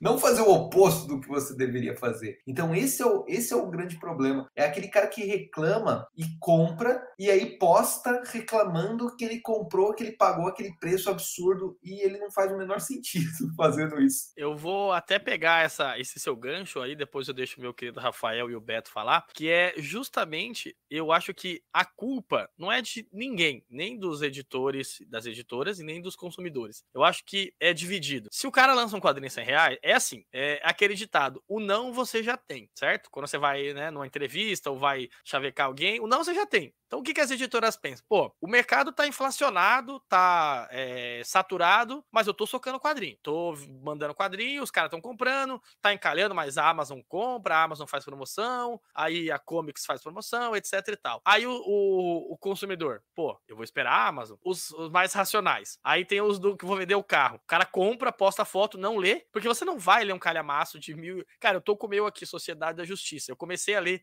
falei, rapaz do céu, eu vou ter que comprar uma cadeira para ler o troço desse aqui. Um busão não é um quadrinho normal que você. Até os o, o Monstros, que saiu agora, que são 340 páginas de capa cartão, ele já é difícil para ler. Então, assim, o consumidor, leitor, etc., ele vai tentar correr pelo dele eu acho que as pessoas têm que valorizar o dinheiro. A forma que você ganha seu dinheiro, você tem que pensar assim, ó, quanto que eu vou trabalhar para pagar um busão desse? Tá, vou trabalhar um mês, beleza, vou me privar de fazer isso. Mas vai valer a pena? Para a editora, ela tá jogando no, ela tá jogando no, no, seguro. Ela publica mil, mil busão, se não vender, ela joga na Amazon, a Amazon dá 40%, vem, vem a gente aqui que é do meio, influência, vulgo influenciadores, compra, né? Já leu, deixa guardado lá na estante, etc. Pá, acabou. Então, assim, para as editoras, elas sempre estão jogando no seguro. Quem tem que saber o seu papel e se posicionar no sentido de comprar ou não comprar, saber o seu dinheiro, são os leitores, os colecionadores. Cara, sempre vai ter alguém vendendo barato. Como diria o Júlio, se você não comprar, o desconto é maior. Essa é a grande verdade. Então, é, eu percebo que esses dias mesmo eu estava vendo um vídeo do, para variar, né, esses simples influencers, donos de editora, sempre falando, passando alguma coisa para gente. Uh, o Thiago, né, do, do Comic Zone, ele estava falando sobre, também sobre nós leitores, né, que ele lançou alguns que, eu esqueci o nome agora, cara, que é Malandros, alguma coisa assim, com ele preço lançou muito... dois quadrinhos, só para completar, Beto, rapidão, dois quadrinhos de capa cartão, Malandros e o Easy Breeze, acho que é isso, não tenho certeza, mas são malandros sim. Easy Breeze, é isso mesmo. Ele estava comentando a respeito disso, porque uh, ele fez, falou, vou botar um baita de um preço legal para poder vender também e tudo mais, né, pensando na venda também, mas ele percebe o perfil do leitor, né, ele falou que foi baixíssimo, as pré-vendas foram extremamente baixas, ele pediu para o pessoal ainda comprar que são materiais bons, e a Comic Zone geralmente vende material realmente muito bom, mas que no fim das contas o, o, o consumidor final gosta mesmo de, de do luxo mesmo, é capa dura, e ele paga mais cara pela um capa dura, ele não quer saber desses preços baixos no fim das contas, né? Então, assim, a gente tem que reparar, nós como leitores, como consumidores, e o, o mercado, né? As editoras, como elas fazem também. Então, é bom a gente ver esses vídeos, a gente entender também por que, que o mercado lança mais de um ou de outro. As pessoas vivem reclamando de busão, mas vivem comprando. Não é o meu caso. É, O busão que eu pego geralmente, que a gente chama de busão, às vezes nem, vocês nem considerariam um busão. A maioria da Mitos, né, em grande parte. Então ela lança em capa geralmente cartão em preços mais acessíveis. Quando a gente fala da, da Panini, com, desde lá começou com o Conan, que foi uma das piores experiências que eu tive na minha vida. É um troço tão pesado, não tem como posicionar ele no seu corpo. Eu leio deitado, né, por exemplo. Mas tem gente que se adaptou, né? Mas eu acho horrível, por exemplo, ter que ler uh, um busão, um negócio gigantesco, totalmente sem jeito, você botar em cima de uma mesa, cara. Primeiro que uma cadeira em cima de uma mesa, assim, já não tem o mesmo tipo de conforto. Então, é, isso tudo conta, né? A visão que nós temos, a visão que o mercado tem sobre nós, mas a gente, quando a gente compra, é, exerce o poder de compra, a gente está mostrando para o mercado como e quando a gente quer comprar as coisas. Então, assim, a gente falar é, preço e reclamar disso ou daquilo, eu acho muito fácil. Mas tem que ver como é que está sendo o mercado, cara, né? Como o mercado está funcionando agora, né? A gente vê o pessoal comprando, assim, sai, se está saindo muito ônibus, é porque está vendendo muito ônibus, mais do que mensal. Você pega as mensaizinhas aí que custa 40 conto, tá interessando mais, cara. Porque, por exemplo, se a gente fala das grandes Marvel e DC, por exemplo, elas não estão vendendo coisa muito nova, as coisas mais novas não vendem tanto. Eles vendem mais coisas é, é, passado, né? Você vê grande saga do Batman, saga do Superman, aí você vê da Marvel, saga do Demolidor, essas coisas que já foram escritas há muitos anos que estão retornando ao mercado. E às vezes você já tem formatinho também, qual a necessidade de comprar um negócio desse? Né? Ou já leu o negócio também, tipo, sabe? Porque também o que conta também dentro do colecionismo também é se você tem espaço para isso. Tem espaço, tem dinheiro, manda ver. Mas é, voltando ao mesmo assunto que a gente falou lá desde o início do cash, para nós, dependendo da questão até de condição financeira de como você vai gastar, é questão de filtrar. Eu sei que eu estou tocando muito nessa tecla, mas, cara, quanto mais você observa aquilo que você tem mais empatia de leitura por aquele material, é, fica naquilo, né? não vai na, na ideia da, da, propaganda, do coisa muito é, de ilusão, né? É isso. Muito bem, Beto. Gostei bastante aí da, da sua explanação, achei bem legal. Agora tô só esperando o canalho do Rafael aqui, que tá inventando várias desculpas para não falar. Talvez o caminho mais fácil para a gente entender essa questão do comportamento, rumo, direção de mercado, tanto por parte de leitores, editoras, quem orienta quem, né, quem guia quem e tal, é muito mais uma questão né, da, da psicologia explicar do que analista de marketing, vendas, de mercado, editorial, né, ou o que quer que seja, porque é algo que está mais relacionado ao comportamento e esse comportamento ele está atrelado a um hobby, né? Essa é a grande questão.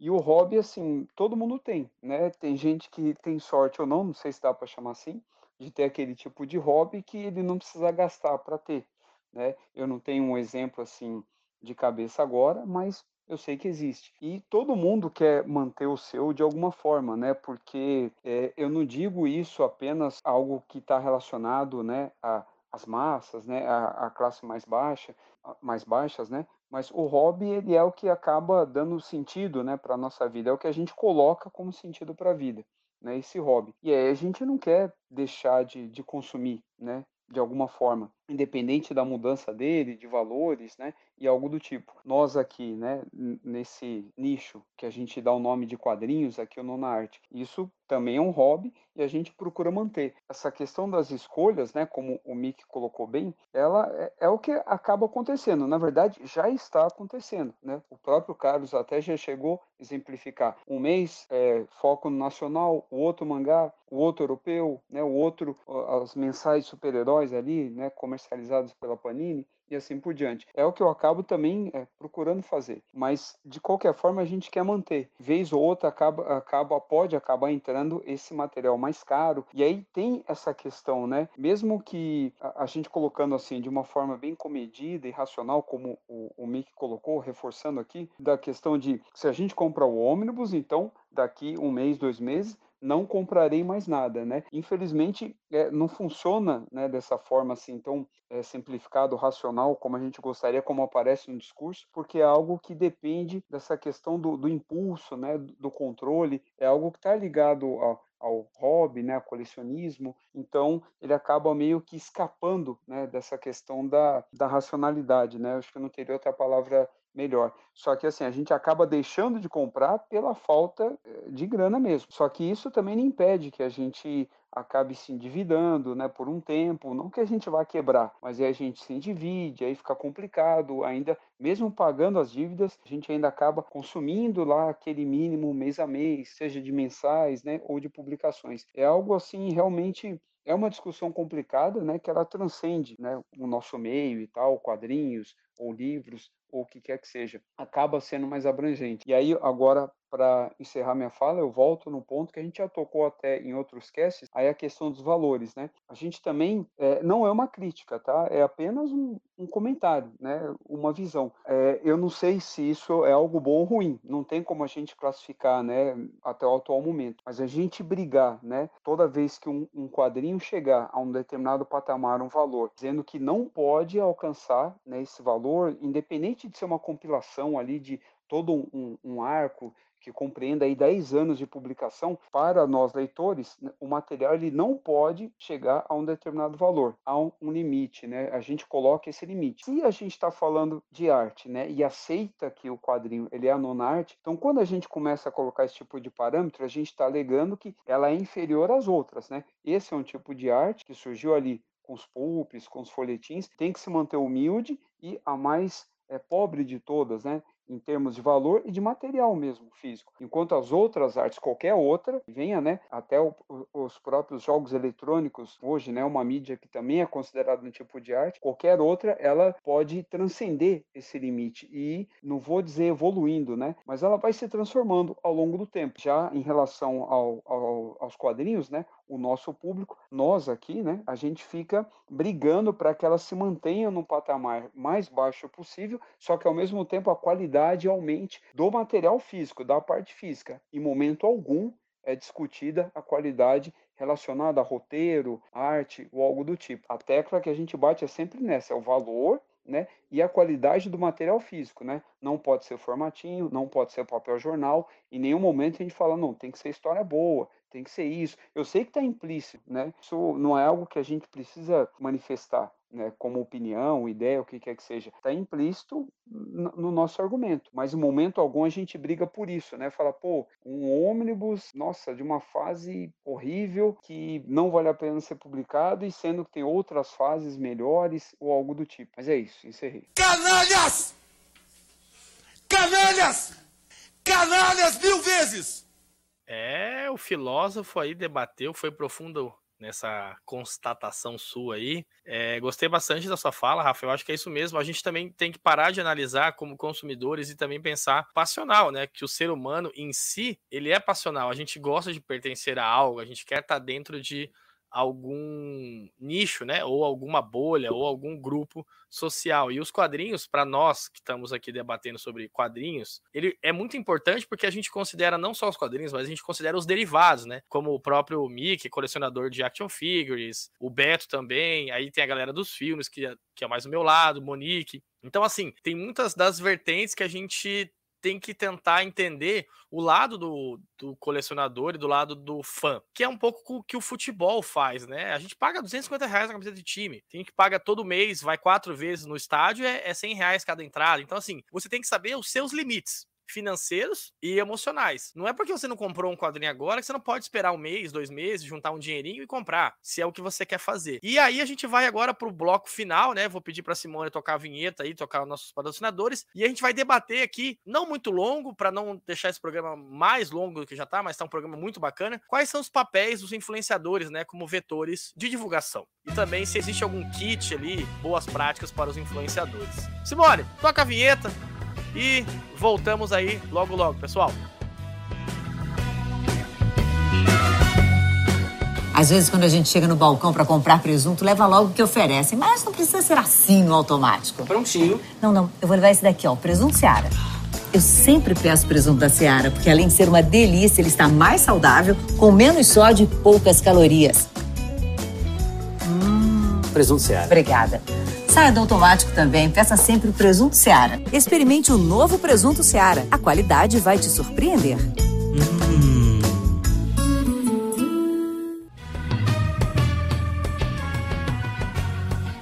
Depois desse comercial maravilhoso que a Simone tocou para vocês, a gente vai para o bloco final, gente vai debater agora o nosso papel quanto influenciadores. E eu já queria saber da opinião dos amigos aqui, se nós, né, como vetores, vulgo influenciadores, porque aqui eu acho que ninguém vive, ninguém ganha dinheiro com isso aqui, a gente simplesmente tem um hobby, como o próprio Rafael disse, mas a gente também ah, recebe quadrinhos, divulga, etc. Qual que é o nosso papel né? E como a gente tem contribuído positivamente e como a gente também tem contribuído negativamente. Eu queria saber de vocês, assim, o que vocês acham que a gente tem feito de positivo e negativo nessa situação? Cara, eu, eu, eu acho que assim, é, quando, quando, a gente, quando a gente vê que uma pessoa ela só tá colocando os pontos positivos da coisa ali, ela não tá dando outra perspectiva, a não ser isso aqui é muito bom, cara, não, não dá para eu considerar ela como, como uma influenciadora. Ela tá fazendo aquilo com o propósito de receber da, da empresa lá e tudo mais. É, eu acho que na minha posição como influenciador, se é que eu sou algum tipo de influenciador, que eu não me considero, é, é sempre dizer a minha opinião sincera.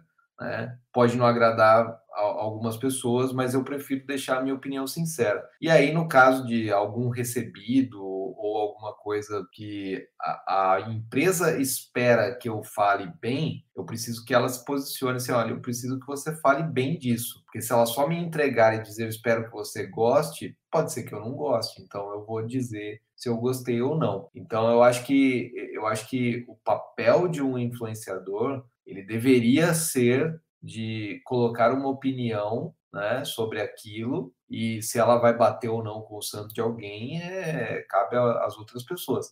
Mas ele não pode simplesmente dizer que aquilo é bom só porque ele ganhou, porque para ele isso aí, aí é trabalho e eu não trabalho para Panini, eu, eu faço o que eu acho que é sincero no caso. Eu acho que a gente, como bem, também eu não me considero assim, é, um influenciador, pelo menos da minha tentativa de quando eu fiz o meu perfil, não foi para esse propósito, mas acaba de alguma forma sendo quando a gente posta algo, a gente marca alguma editora e acaba fazendo amizades, né? Na verdade, eu iniciei o meu processo do, do, do meu perfil, foi uma ideia, assim, de guardar o que eu estava lendo. Eu só tive essa ideia de chegar, é, tudo que eu ia ler, fazer uma pequena resenha e deixar ali é, guardado e quando vê, assim, por exemplo, se tinha os números, escolhendo a número 3, aí eu vou lá, vejo qual foi o último que eu postei e dava a sequência, né? Essa foi a minha intenção. Mas eu acho que o papel do, de influenciador, eu acho que ele tem que ser é, o mais sincero possível, né? Como você mesmo citou aí, Mickey. É, porque pô, você ganha uma coisa, não significa que você tem que falar bem dela, não significa que ela seja uma coisa maravilhosa. Seja realista, cara. Seja, é, se coloque no papel do próprio leitor, né? que você também é. Eu acho que isso que é importante, porque é, o influenciador, ele também é um leitor e ele também não gosta de alguma coisa. Então, eu creio que ele tem que ser, no mínimo, sincero, né? Isso funciona para trabalho, funciona para tudo, cara. Quando você leva não só para a questão dos, do meio da gibisfera, mas questão da vida, do trabalho, cara. Você vender algum tipo de produto, você tem que entender daquele produto que você está lendo, está vendo, e você vai chegar e ser sincero, cara, com aquela pessoa que possa vir a comprar aquele produto, porque isso faz da pessoa bom naquilo que ela está fazendo, que ela utiliza de verdade, ela utiliza de sinceridade naquilo que ela faz. Você consegue perceber isso. E quando a pessoa fica floreando demais e faz é, N elogios, assim, de forma totalmente aleatória, você percebe que deveria ser, tipo, aquele quadrinho, ele é nota 9 e o outro nota, sabe, 5, mas o cara bota uma nota meio que 8 ou 7,5 só para poder equilibrar, não porque ele achou que se fosse aquilo. Ele nem recomendaria, mas então, eu acho que é por aí, cara, sinceridade. É até difícil responder essa pergunta, tipo, para mim, por exemplo, que comecei a fazer resenhas como uma forma de compartilhar pensamentos, assim como a gente faz quando assiste uma série de TV e você quer falar, caramba, assisti tal coisa, e você quer conversar e debater um pouquinho sobre aquilo ali. E apesar de hoje ter caído de paraquedas e participar de outras coisas que não sejam essas resenhas, né, como as lives, os podcasts e tudo mais, ainda é difícil para mim diferenciar esse pensamento do, do blog que eu tinha, né? De querer falar sobre aquele quadrinho que me fez sentir, o que eu gostei. E talvez até não seja algo tão objetivo para o público de quadrinho atual. Eu ainda sinto necessidade de falar muito, muito, mas da minha opinião, daquilo que eu gosto, e não de forma tão, tão clara, tão objetiva. Talvez as minhas resenhas não atinjam o leitor da forma que seja necessário para ele saber se aquele material vai ser bom para ele ou não, porque acaba sendo pessoal demais e não, não muito técnica, não com, com pontos altos e pontos negativos, como se aquilo ali fosse um material de vitrine que eu estou ofertando. Que essa não é a minha intenção. É, não, eu não quero postar um quadrinho ali e dizer assim, olha, isso aqui vai valer a pena para você comprar ou você não comprar, porque eu não vendo nada. Eu compro o meu material, eu leio esse material e eu quero falar sobre o que eu gostei, o que ele me fez sentir, assim como eu falo sobre qualquer outro assunto. Então ainda é difícil separar essa, essa, essa mentalidade de, de, blog, né, de falar pra caramba sobre algo e ser objetivo. Então a única coisa que eu posso falar, por mais clichê que possa ser, é que sendo influenciador grande ou pequeno, a única coisa, ferramenta, a melhor ferramenta que a gente pode usar é a sinceridade. Para quem estiver lendo a gente, se identificar com aquilo ali ou, ou não e saber se vai ser algo que, que ela gostaria de, de ler e se valeria ela gastar um pouquinho do tempo e do dinheiro dela para compartilhar com a gente um pouquinho daquela leitura.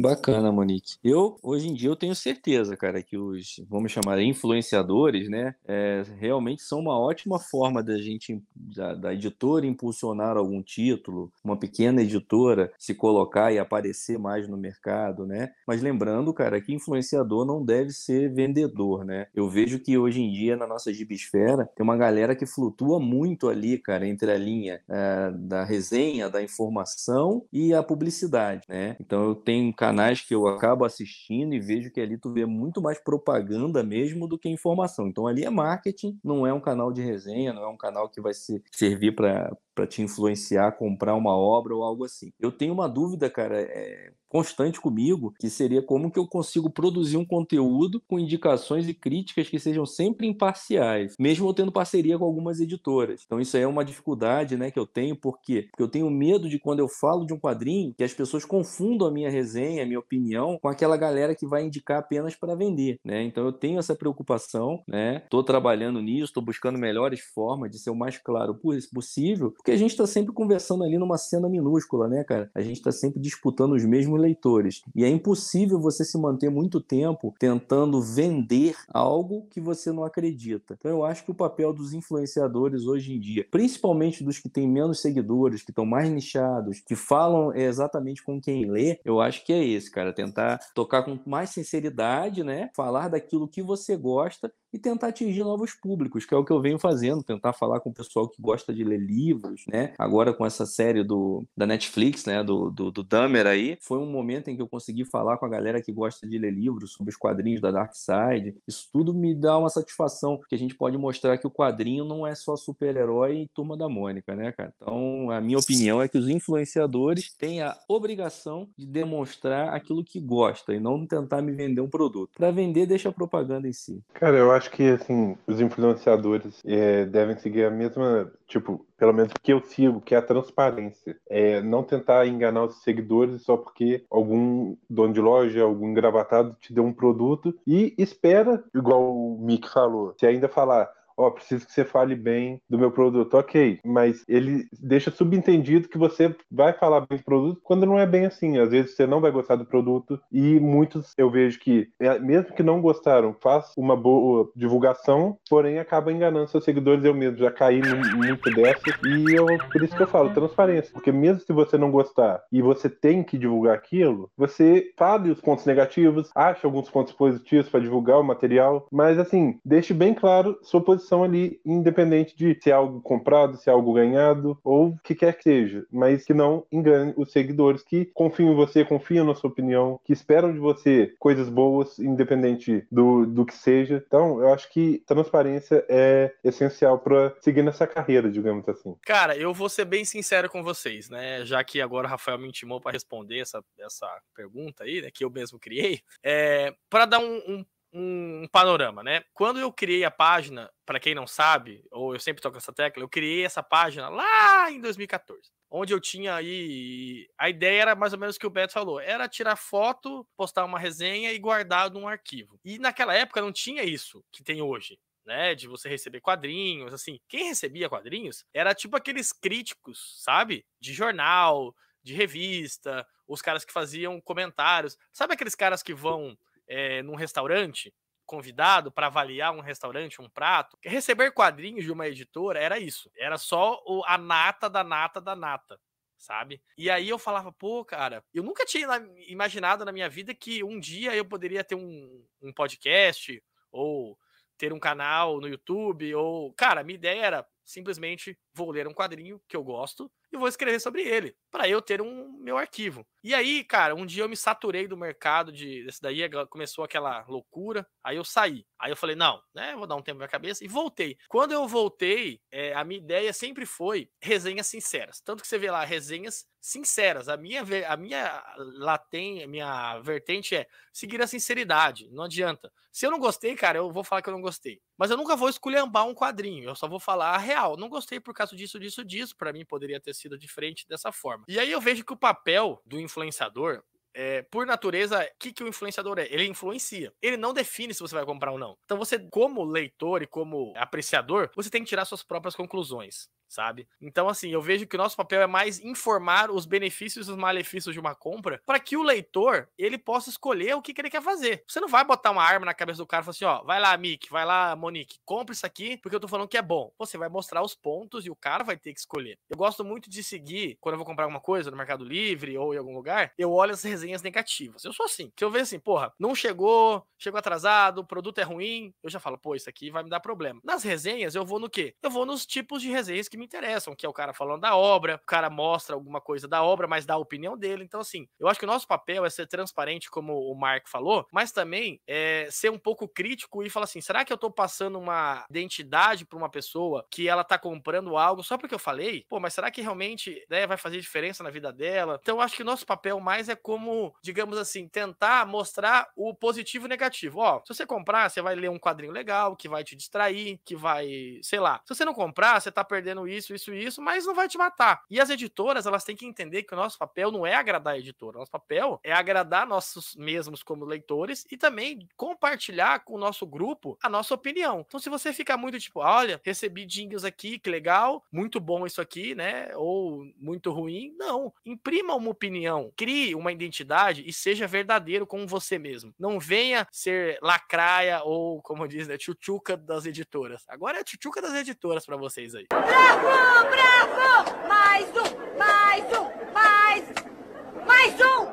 Ou é isso aí, é o que a gente é mesmo. Eu já, eu comigo já a experiência é diferente, né? Eu já caí no conto de, do Vigário aí, dos influencers várias vezes, principalmente os meus amigos, né, de hoje e tal. Vocês aqui do cast já me enganaram muito, às vezes já comprei muito material ruim e tal, que vocês receberam de editora e tal, mas tudo bem, né? A amizade acaba ficando. É, bom, assim como o, o Betão colocou, né? Mesmo que a gente não queira, a gente acaba influenciando, né?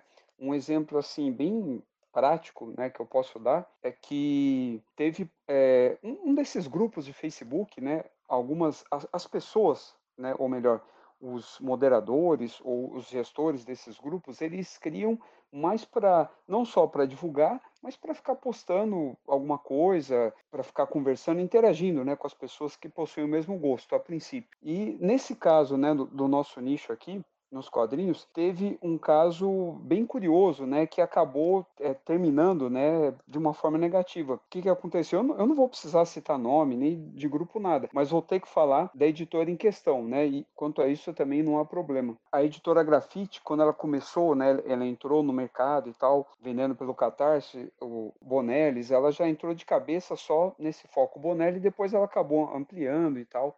Ela tinha até, inclusive, material do Epoch Nankin no repertório deles durante uma época e tal. Hoje eles já não, não conseguem publicar mais nada, né, lançar mais nada. Mas o que, que aconteceu? Um, num desses grupos, um desses donos né, de grupo, ele influenciou uma pessoa a apoiar um determinado material e tal, e o cara nunca tinha apoiado nada no Catarse, né? O cara era fã, né, de Bonelli e tal, lia muito tempo atrás e tal, queria voltar, não conhecia, e aí né, o, o influencer né, mesmo sem ter essa intenção, influenciou a pessoa a apoiar, que era garantido e assim por diante. Todo mundo ali conhecia o editor e tal. E aí ele, apo ele apoiou apenas essa vez, né, só essa campanha desse editor e tal, e até hoje né, ele não recebeu o produto, isso há, há um ano e meio, né, vai para dois anos ou algo do tipo. Então, só para você for, é, para vocês, né, para nós aqui termos né, uma ideia, para quem estiver ouvindo principalmente, do peso né, da nossa, nossa influência, mesmo que a gente não seja um influenciador profissionalmente falando, ou mesmo que a gente não se coloque dessa forma. Mesmo é, eu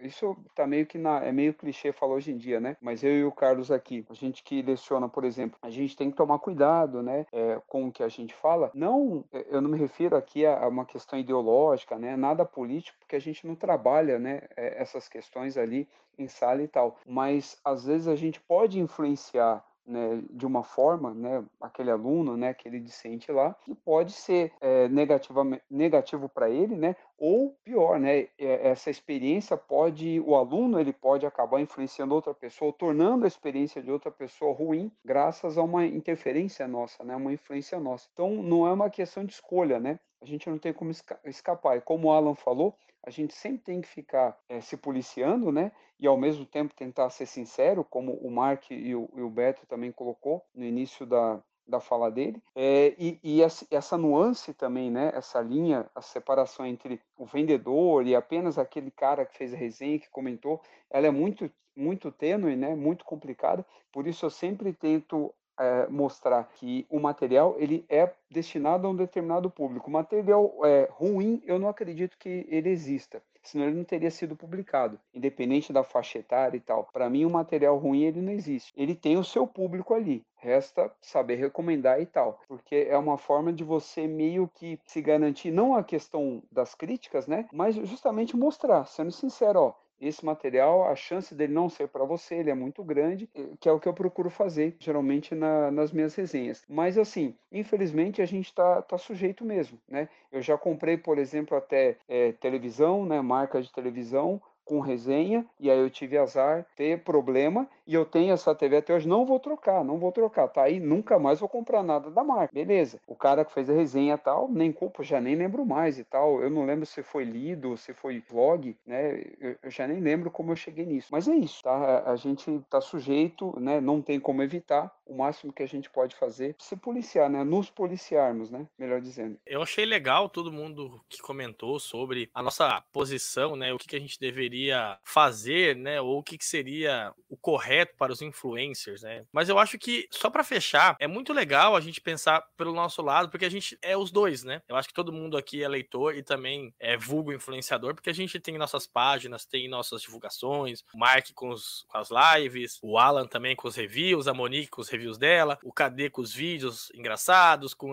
os debates, né? O que, que é o Marvete, o que, que é o Decenalto. Então, assim, é legal a gente instigar o público a debater. Mas o que eu sinto, eu queria só para fechar mesmo assim, a gente encerra, é, é, que eu sinto, eu tenho um sentimento muito ruim quanto aos leitores de quadrinhos, que às vezes eu acho que eles são meio tapados, tá? Pode parecer errado, pode parecer vulgar, que eu acho que eles são meio tapados no sentido assim, eles são muito, se julgam muito cultos por ler quadrinhos, ler livros, etc, mas eles se deixam influenciar por coisas muito banais. Por exemplo, um vídeo de unboxing. O cara se deixa influenciar por um unboxing, cara. Tipo, eu acho muito ridículo isso por um leitor que se julga culto, dizer, ai, eu leio isso, eu leio aquilo, e papapá, e pipipi. Eu sei, posso tomar um hate, tô nem aí, mas eu acho que assim, a gente, quanto leitor, a gente deveria saber a nossa posição. É, não tô falando posição política, tá, pessoal? Posição quanto a questões de ser influenciado ou não, de buscar informações sobre um determinado material e saber pôr seu limite. Por isso que eu digo, o conhecimento é a pior desgraça que existe no ser humano, porque quanto mais você conhece, mais você se julga esperto. Às vezes você precisa dar um passo atrás e falar assim, ó, eu preciso, né, eu não posso sair comprando isso aqui, eu não posso isso, eu vou ler, né? Eu acabei de ver um comentário aqui que ah, a Panini lançou um. Eu tô falando da Panini porque tá rolando. Um busão, eu nunca vou conseguir ler esse quadrinho. Meu filho, como que você não vai conseguir ler? Quantas outras opções não tem para você ler o quadrinho? E aí você fica dizendo que não vai conseguir ler? Você não vai conseguir ler o busão da Panini lá, mas você consegue ler um scan, você consegue ler uma versão que saiu já em formatinho, o capa dura que saiu do, da, da morte do Superman. Então, assim, falta um pouco pro leitor o senso crítico. Só queria saber de vocês, quanto a isso a gente encerra para vocês poderem dormir, pra mulher do Beto não reclamar, pra mulher do KD não reclamar, pra mãe do Mark não reclamar, pro marido da Monique, pra mulher do Rafa e pra todo mundo. Eu queria, eu queria acrescentar ali, Carlos, que é assim, né? A, a- o petardo, né?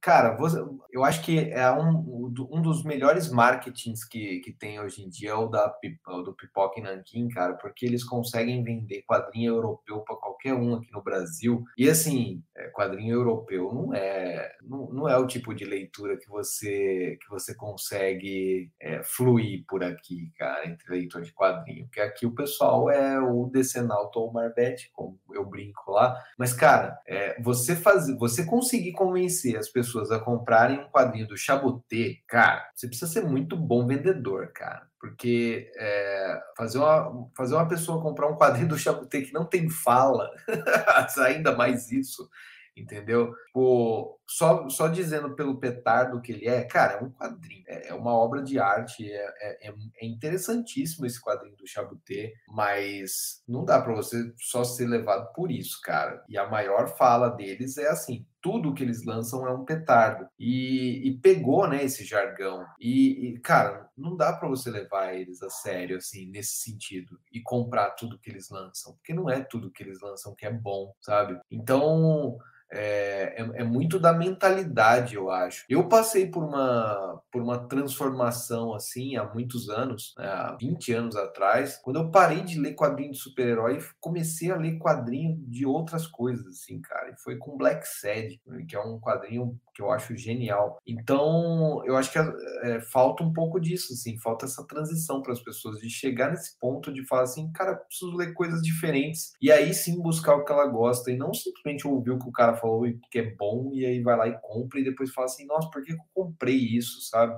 É, é complicado, mas é como você disse, elas são facilmente, facilmente enganadas pelo marketing, né? Ah, tem muitos influenciadores, né? Aí que vão ditando regras para as pessoas e as pessoas caem, assim, de uma forma meio besta mesmo. O cara já lê há muito tempo, mas faz questão de ver algum cara aí falando, influenciador, olha, isso é obrigatório, isso deve ser assim, isso deve ser assado, cagando um monte de regras, né? Pô, pelo amor de Deus, cara, tira até o prazer de ler. E o cara vai caindo na, na ideia, achando que tudo aquilo é bom. E realmente, cara, como o Carlos falou, né? Caras aí que se acham mesmo, ah, sou intelectual, eu, porque eu leio quadrinho, eu leio isso e aquilo. Pô, mas cai igual um pato, cara, com, tipo, coisa barata aí que tá no, no youtubers aí querem só é, esmagar as pessoas aí, jogando cada hora um lançamento, alguma coisa do tipo, só para poder estar na modinha, sabe? Tipo, não, não fazer dele um leitor, só um lombadeiro mesmo, assim, safado mesmo, de enfiar um monte de, de HQs ali na, na estante, mas só para constar que tem ali, mas o cara nem leu o negócio direito. O importante é que ele tá aqui, o influencer falou isso, isso, aquilo. Pô, não é assim, né, cara? Mas é isso, cara. Gostei demais hoje de participar com vocês aí e espero poder gravar mais coisas, assim, mais caches. Isso foi bem legal hoje, o papo foi bem interessante, viu, galera? É nóis. Eu achei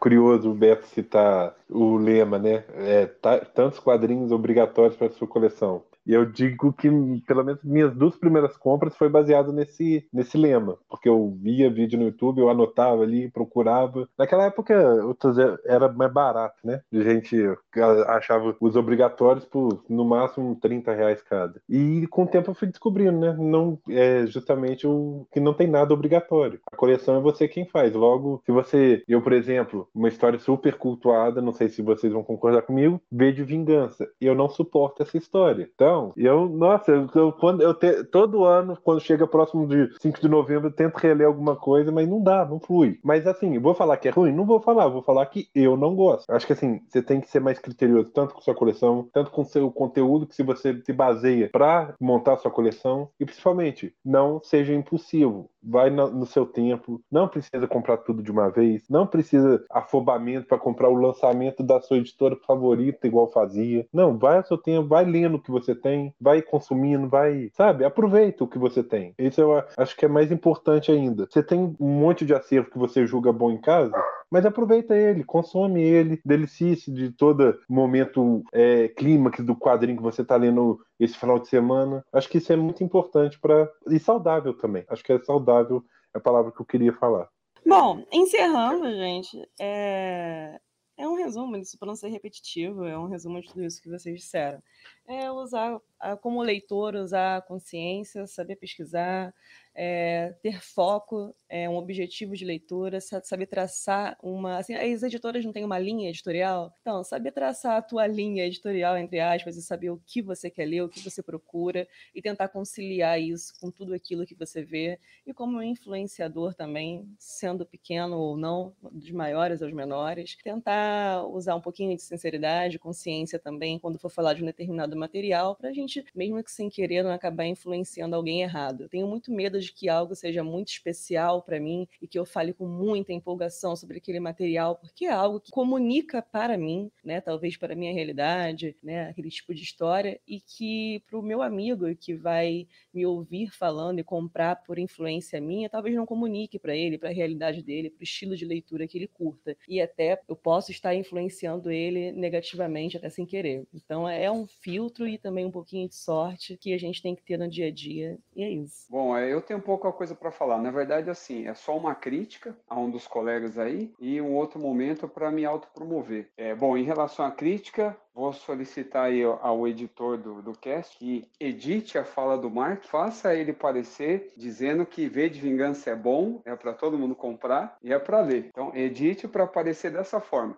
Eu li, é muito bom, leio todo ano e eu gosto, é muito bom, mesmo que fique assim, é, picotado e tal Acho que a galera vai pegar a mensagem subliminar aí. E a outra para auto me promover é que agora no meu canal eu faço unboxing de bebida alcoólica. Então os quadrinhos eles vão ficar assim só no fundo e tal para decorar. Aí eu vou ficar abrindo, né, é, é, caixas, né, com uísque, qualquer tipo de destilado assim. Aí faço um, um breve review. Não é para degustar, é mais para unboxing mesmo, porque eu sei que o Carlos vai curtir, o Alan também tal, o Betão e tal, principalmente. Mas é isso, é, o, o Mick também. É, eu estou pensando em mudar, em vez do 38, é multiverso das bebidas alcoólicas ou multiverso do uísque. Eu aceito sugestões aí. E é isso, fui. Agora sim, tu arrumou um ni... saiu do nicho e foi para o mercado. Agora sim. Não, se for unboxing de uísque, eu Agora eu vou crescer, bicho. Agora vai. Agora, Não, agora, agora já vai. era. Agora você vai pegar todos os leitores de text, todo mundo, todos os alcoólatras, tudo isso. Bom, galera, é, esse foi, assim, talvez um dos podcasts mais interessantes que a gente tenha gravado aqui, por ser duas opiniões que são muito parecidas e, ao mesmo tempo, contrastantes entre elas, porque a gente falou do lado do leitor, falou do lado do influencer e todo mundo que tá aqui hoje é leitor, é vulgo influencer. Então acho que a opinião vai ajudar aí as pessoas que ouçam, que ouvem nosso podcast, né? Que, que a gente sabe que não é muito, mas tem bastante gente que escuta e comenta. Então assim, eu queria deixar aqui um recado. Se você é um leitor, deixa o um recado pra gente. Se você é um influencer, deixa o um recado pra gente. O que, que vocês acham que são boas práticas para os leitores e para os influencers? Beleza? Então, eu acho que a gente pode todo mundo agora abrir o microfone aí e dizer o seguinte, pessoal, um abraço, boa noite, Simone, a gente se vê, falamos, até mais. Valeu, valeu, valeu, valeu, Obrigada, galera. boa noite. Um beijo pra todos. Beto voltou agora. Beto, fala boa noite, pelo amor de Deus, Boa Beto. noite, galera. Boa noite. E ó, Obrigada aí aos é, convidados. Mark, o Mark Verso e o Mick, a gente pode fazer alguma coisa no, no Yellow, se vocês toparem. A gente Boa. fala de colecionáveis também, entendeu? Action figures e Hot Wheels que eu coleciono também, galera. Vai Bom. só chamar que a gente tá aí, velho. Só chamar que a gente tá aí. Galera, muito Bom, obrigado, obrigado a todos. pelo convite, valeu. Obrigado, Obrigadão, audiência. As galera. práticas foi pro saco, né? Os caras já estão querendo entuchar mais um hobby na galera. Não, é isso aí, tá vendo? Esses são, esses são os influenciadores que influenciam os influencers, tá vendo? Então, galera, muito obrigado. Queria agradecer aí ao Mick, ao Mark, que participaram com a gente aí. Sigam a Valeu, página galera. dos dois, Mark Verso, kdhq.geek. O filho do, do Mick ali tem várias postagens legais lá. As postagens deles não é boa, mas a do filho dele é boa. Então sigam Ele é o lá dono- eles. Ele é, o- ele é o dono de verdade do canal.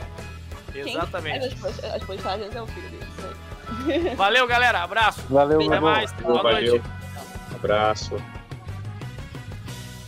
Acabou!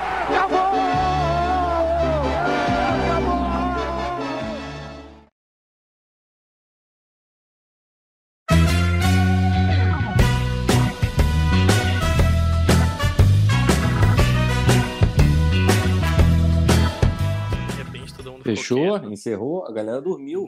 Não, é, é tudo velho aqui, né? A galera é muito É, velha, já cara, tá pô, dormindo. Verdade. Já tô Não, eu, eu pijama, quero já ouvir. tô segurando, Eu quero já ouvir a opinião de vocês. Aqui. Eu quero ouvir a opinião do Alan, da Monique, do Mark e do Rafael sobre esse último tema aí. E aí a gente encerra. Que aqui a gente faz conteúdo de verdade. Brincadeira. Vamos lá. Vai, Mark.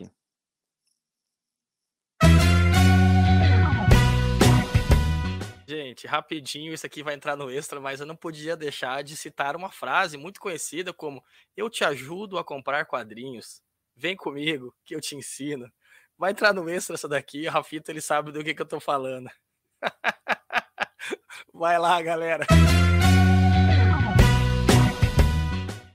Agora eu tô esperando o Rafael, que como ele é o filósofo aqui Pode da gente, você, né? Ele... Carlos.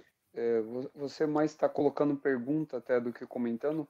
Pode falar e aí depois. Que hoje eu falo. tô, eu, eu já tô como advogado do diabo, né, cara? Eu quero ver o que vocês têm Ah, pra falar aí, porque Desse jeito, quem morre sou eu. É, acho que só falta eu, né? No, no caso, fazer o comentário. O Carlos, você encerrou, Carlos? Só fala assim, né? Eu não sei se eu cheguei cortando. Não, não, pode ficar tranquilo. Depois eu vou fazer um encerramento aqui, vou, vou escrachar tudo aqui, vou falar mal Ah, então eu saio antes. Eu já faço meu despeço e, saio fora para não. E aí eu Ah, ouço editado e já sem essa parte. Sem xingamento. É, no- vai estar no extra, né? Não tem como escapar. É, bom, E aí, Mark, só pra quem não tá ouvindo aqui nos bastidores, vamos entrar nos extras aí. O Mark caiu, levantou porque ele foi carregar o busão do Superman aí, o preço tava muito pesado, ele teve que dar uma saidinha.